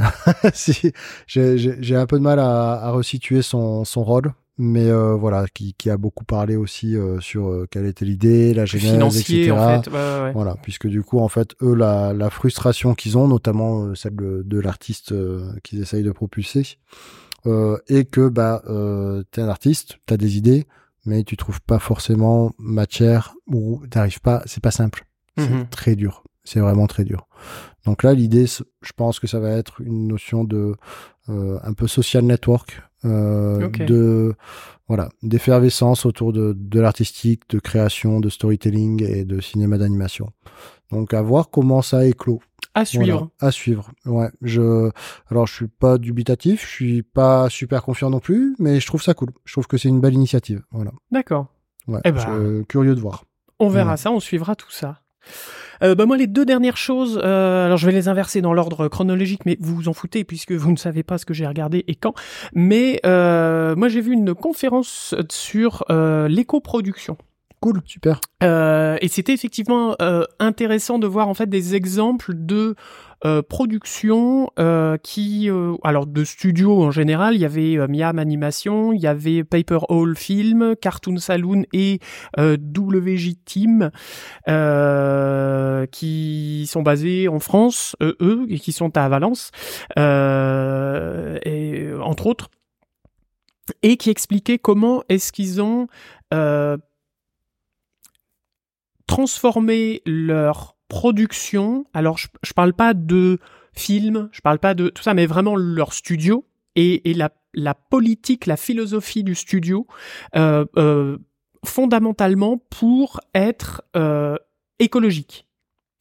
On sait qu'on est dans une industrie, enfin dans des industries, si on englobe le jeu vidéo euh, avec, Mhm. etc. On est, on est dans des industries qui sont les plus productrices de CO2 pour être global euh, dans les dans les plus productrices de, de CO2 et on n'est pas vraiment écolo quoi. Oui. Hein, on est bien d'accord. Les data centers, les machins, les trucs, les machines qui tournent à fond, euh, etc. Voilà. Mais euh, est-ce qu'il y a des solutions pour nous rendre beaucoup moins nuisibles pour la planète? Et il y en a. De l'insecticide. Ça c'est uniquement Camargue contre les Ah contre les moustiques. Non, Quel non, je plaisante, mais euh, pas tout à fait en même temps. Mais bon, bref. Euh, non, non, mais là, c'était. Alors, il y avait un exemple de d'un studio qui fait du stop, de la stop motion. Donc ça, c'était WJ Team, euh, qui, est- à Valence. Il y avait deux studios. Bah, les trois autres studios faisaient du euh, 2D, 3D. Donc il y en avait deux en Irlande et, et un en France, Miam. Et ils expliquaient ex- effectivement comment euh, comment faire de euh, on évite les au maximum les gobelets euh, en plastique pour la machine, les gobelets en carton ou en plastique pour la machine à Mhm. café, euh, à euh, comment faire pour rendre notre ferme de, de rendu beaucoup plus éco-friendly. Ouais. Pour le, la stop motion, bah, par exemple, ils expliquaient qu'ils utilisent énormément de colle et ils voulaient avoir une colle euh, euh, bio, enfin éco-friendly, machin et tout ça. Mhm. Euh, sauf que et ils essayaient de faire du de, dans le local, localement. Ils en ont pas trouvé. Non. Ils ont étendu à la France. Ils en ont pas trouvé non plus. Mais donc ils avaient une colle qui était pas éco-friendly, mais qui était faite en France Euh, et euh, ou en Europe plutôt, enfin Euro- Europe de l'Est je crois. Euh, mais ils ont trouvé une colle qui était effectivement éco-friendly, machin bidule, mais elle était aux États-Unis. Donc, est-ce que c'était écologiquement viable de la faire venir des États-Unis, de créer du CO2, blablabla, blablabla, et en fait, ils ont dit, bah non, on va garder la colle qui est en Hongrie. Euh, c'est ça, enfin, la colle qui est en, je dis en Hongrie, je dis n'importe quoi, mais enfin, en tout cas, voilà, Ouais. qu'ils utilisaient avant, parce que, voilà, le- l'empreinte carbone et tout le, et tout le tintouin. Donc, c'était vachement intéressant. Alors, je vais pas vous tout vous détailler, euh, vraiment, parce que, voilà, il n'y a pas forcément de, de besoin de, bah, ce sera, ça prendrait beaucoup de temps. Mais euh, il y avait, euh, alors ils, ils, ils, ont, en tout cas en Angleterre, un truc qui s'appelle Albert euh, Fondation. Eh, que je dise pas de bêtises, je vais dire une bêtise, mais euh, Albert quel- quelque chose, euh, qui euh, euh, euh, en fait est tout un protocole pour calculer son émission de CO2 euh, et euh, mettre en place des choses pour être euh, avoir un quasiment un zéro carbone, un, un bilan carbone neutre. Euh, donc il y avait un studio euh, irlandais, donc c'était que je ne dise pas de bêtises, c'était Cartoon Saloon qui ont réussi, enfin qui sont en train de réussir à avoir un bilan de carbone totalement neutre par rapport Oh. à leur studio mais il dit c'est un putain de parcours du combattant. Euh, alors, aussi bien dans l'infrastructure, dans la production, dans le management, etc., au sein du studio, mais aussi pour décrocher les galons euh, au- en, en- en termes de de- d'associations euh, euh, écologiques, etc., enfin de fondations Ouais. écologiques, euh, pour euh, avoir l'agrément, enfin le voilà le, le, Le tampon, label. le label, euh, le label. Nous sommes nous sommes neutres en carbone. Euh, et il y avait aussi une intervenante française qui avait qui était déjà intervenue l'année dernière. Je vous en avais déjà parlé dans euh, l'émission d'Annecy euh, par rapport à euh, Anime France qui était intervenue justement là-dessus euh, et qui parlait d'un outil qui qui s'appelle enfin un calculateur de carbone un calculateur carbone je crois qu'ils l'ont appelé cal Bon, je vais dire une connerie. Euh, je, je vais pas le dire, mais euh, voilà. Enfin, ils, ils ont un, ils ont un nom particulier pour cette, pour cet outil qui permet de calculer son empreinte carbone au sein des studios d'animation, euh, des live action, etc.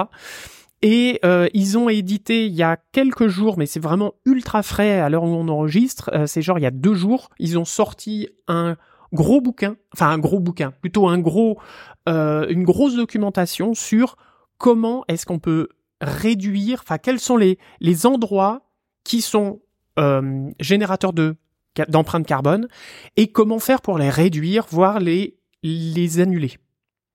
Euh, enfin, en tout cas, les, les, les, réduire à zéro en changeant la manière de faire, etc. Donc, ils ont essayé de faire vraiment une espèce de, de livre blanc pour ça. Mhm. Euh, donc, c'est chouette de donner des solutions aux studios euh, d'animation, de stop motion, de machin, pour vraiment faire un pas énorme dans l'écologie et d'avoir Oh. des labels, etc. Donc, et ils travaillent av- visiblement assez assez dur. euh, et, et- et fort pour ça. Euh, donc c'est cool. Je vous mettrai les, Ouais. les liens hein, dans les dans les Euh, ça dans les notes de l'émission euh, pour euh, pour aller euh, pour aller trouver ça, pour aller lire tout ça, euh, parce que je pense qu'il y a effectivement des choses à faire et visiblement il y a des choses qui sont pas si Complexe, à mettre ouais. en place. Il y a des choses qui sont complexes à mettre en place, hein, qu'on soit bien d'accord. Le déplacement et la bouffe, par exemple, ce sont les les les, les pôles les plus importants. euh, euh, dans l'empreinte carbone, mais il disait bah pourquoi ne pas faire intervenir bah, des euh, soit des des locations, des prêts de voitures électriques Ouais. pour ceux qui habitent très loin. Euh, ou en tout cas relativement loin, euh, de faire intervenir des, des, des systèmes de taxi avec des voitures électriques, euh, ce, ce genre de choses. Euh, euh, pour la bouffe, bah il y a des choses à faire. manger local, manger dans un, faire un partenariat avec un resto local plutôt que de faire une cafétéria au sein de Ouais. du studio qui n'est pas forcément éco-friendly. Mais faire marcher le commerce local, les restos locaux, bah c'est peut-être pas mal aussi. Euh, qui sont à 5 minutes à pied, par exemple. Ouais, ouais. Euh, donc voilà, ou quand on va construire son studio, ben penser à plein, plein, plein de petites choses ou de grosses choses pour que son studio soit éco-friendly au niveau de plein de choses de la clim, de euh, de l'emplacement, de comment est-ce qu'on construit les murs, comment on va est-ce qu'on va utiliser des matériaux recyclés, est-ce que pourquoi pas faire un truc où on va réparer les choses plutôt que de euh, virer et de remplacer, de racheter. Euh, voilà, enfin, il y, avait vraiment énormément de choses, euh, énormément d'idées et d'idées qui ont été utilisées et euh, en production. Donc, voilà, il y a beaucoup de choses là-dessus. Donc, messieurs les producteurs, managers de studio, etc., messieurs, dames, allez voir ces trucs-là et, et agissez. Agissez, faites un, prenez plusieurs personnes dans votre studio, plusieurs permanents et, et, et allez-y quoi. Lancez, euh, lancez la, la machine parce que euh, parce que bah il y a quand même des choses à faire et et la planète euh, histoire de, de ne pas être euh, responsable de la de de de, bah, de la mort de la planète quoi. Enfin c'est quand même mieux non? Oui. Hein, on est d'accord? Voilà. Et puis la deuxième chose et dernière chose, euh, parce qu'il est, ça fait déjà une heure et demie d'émission. Oh mon dieu. Euh, j'ai vu plein de courts métrages euh, faits justement en temps réel avec Unreal. On a parlé d'Unity tout super, à ouais. l'heure, mais là c'était sur euh, sur euh, sur Unreal de, de Epic Games. Euh, Il y avait, euh, on a vu cinq euh, cinq courts métrages ou cinq teasers de courts métrages euh, absolument dingue. Très très beau graphiquement, euh, artistiquement, euh, des choses vraiment incroyables. Et pourquoi est-ce qu'ils l'ont fait sous Unreal, etc. Bon, ça c'est toujours les mêmes choses, les temps de rendu, les machins, hein, les, possibilités de euh, retouche au dernier moment, etc. Enfin bref, je, je vais pas m'étendre euh, sur sur cette partie-là parce qu'on en- en reparlera dans d'autres émissions. Mais il y avait des vraiment des très très belles choses. Euh, on a vu, euh, notamment, il y avait un, un, un teaser de court métrage euh, de Alan Barriaro. Euh, alors, euh, comment ça, ça vous dit rien? Bah si, c'est le directeur. Enfin, il a travaillé chez Pixar. C'est notamment le réalisateur de Piper. Oh, Le, euh, génial. Voilà, le, le, le court métrage de Pixar avec le petit, euh, le petit, le petit oiseau là. Euh, et il y avait vraiment des choses très très très jolies de bah pareil avec un petit peu des mélanges de 2D 3D côté aquarelle côté enfin plein de choses euh, dont un qui euh, et je terminerai là-dessus euh, qui qui était coproduit par Weta oh, waouh. Oui. Nouvelle-Zélande, euh, la boîte de euh, Peter Jackson, donc le papa des, euh, des Seigneurs des Anneaux, euh, entre autres de King Kong, etc. Enfin après c'est c'est quand même un, un, un grand monsieur qui a lu l'histoire du court métrage et qui a dit bah banco on le fait Et donc ça a été fait avec euh, le budget euh, de, de chez Weta et les besoins, enfin les pardon pas les besoins, mais les les euh, les installations euh, Weta et, et, Et etc. les équipes, etc. Mm. euh, qui étaient absolument incroyable qui s'appelait euh, The, The War is Over donc la, la guerre est terminée par rapport à une chanson la chanson de euh, John Lennon et, et Yoko Ono euh, la guerre est terminée enfin The War is Over if euh, if you want it je crois que c'est que c'est ça donc si si, si vous faites euh, si vous le voulez Mhm. Euh, et c'est euh, c'est très très beau. Je vais je vais essayer de vous mettre le maximum de liens euh, sur les vers ces courts métrages parce que vraiment c'était très créatif, très très créatif, très joli, très voilà. Et donc c'est c'est le futur de l'animation. Donc allons-y, regardez-moi tout ça quoi. Faites-vous plaisir et, euh, et, et regardez ça parce que c'était euh, c'était vraiment vraiment très très chouette. Il y avait vraiment des, des, des très très beaux univers en plus, euh, des très très belles pattes graphiques et tout ça. Donc euh, donc voilà, ces petits ces petits courts métrages faits avec Unreal, Incroyable. avec des sous hein, mais avec Unreal quand même. Oui, mais bon. Avec des sous. Voilà, mais avec des sous, Mais avec un reel. mais avec Unreal. Bon, on terminera là-dessus. Euh, D'autres choses à rajouter, mon petit mon petit Bibi? Eh ben non, c'est déjà pas mal, hein. C'est pas mal dense, hein. Ouais, euh, c'est très dense. Ouais, hein.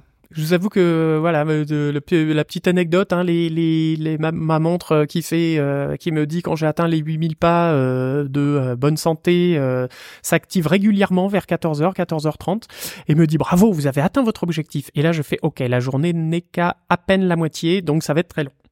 Oui. Euh, mais voilà, ça continue, mais en tout cas on a la patate quand même. Oui. On continue, on voit des gens euh, de- euh, qu'on aime beaucoup. Euh, bah, on a- tout à l'heure, on a vu euh, Roxane Fechner Oui. avec qui on avait fait euh, Ouais. l'émission de la VES et des Césars. Donc on lui fait des gros bisous si elle nous écoute. Euh, et euh, et c'était euh, voilà, c'est cool de voir de voir tous ces gens et de voir que ça ça s'active et Ouais, qu'il y a euh, il y a une belle énergie, hein. il y a énormément On a un d'énergie. super temps aussi, ça, on en a pas parlé, mais il fait beau et c'est vraiment très agréable. C'est très cool. C'est euh, et puis voilà quoi. On sent que les gens ils sont là pour la passion, c'est c'est beau à voir. Ouais, c'est très cool même si le rythme ne l'est pas. Voilà. Mes petits bipèdes, on vous embrasse. Oui, beaucoup beaucoup. très très fort. On va et, aller se coucher. euh, ouais, non, la soirée continue. Oui. Mais, euh, mais en tout cas, voilà, merci de nous écouter, merci de nous être fidèles et merci de faire la pub autour de vous. On vous fait des gros bisous, à bientôt, ciao les bipèdes. Bisous bibi. bye bye.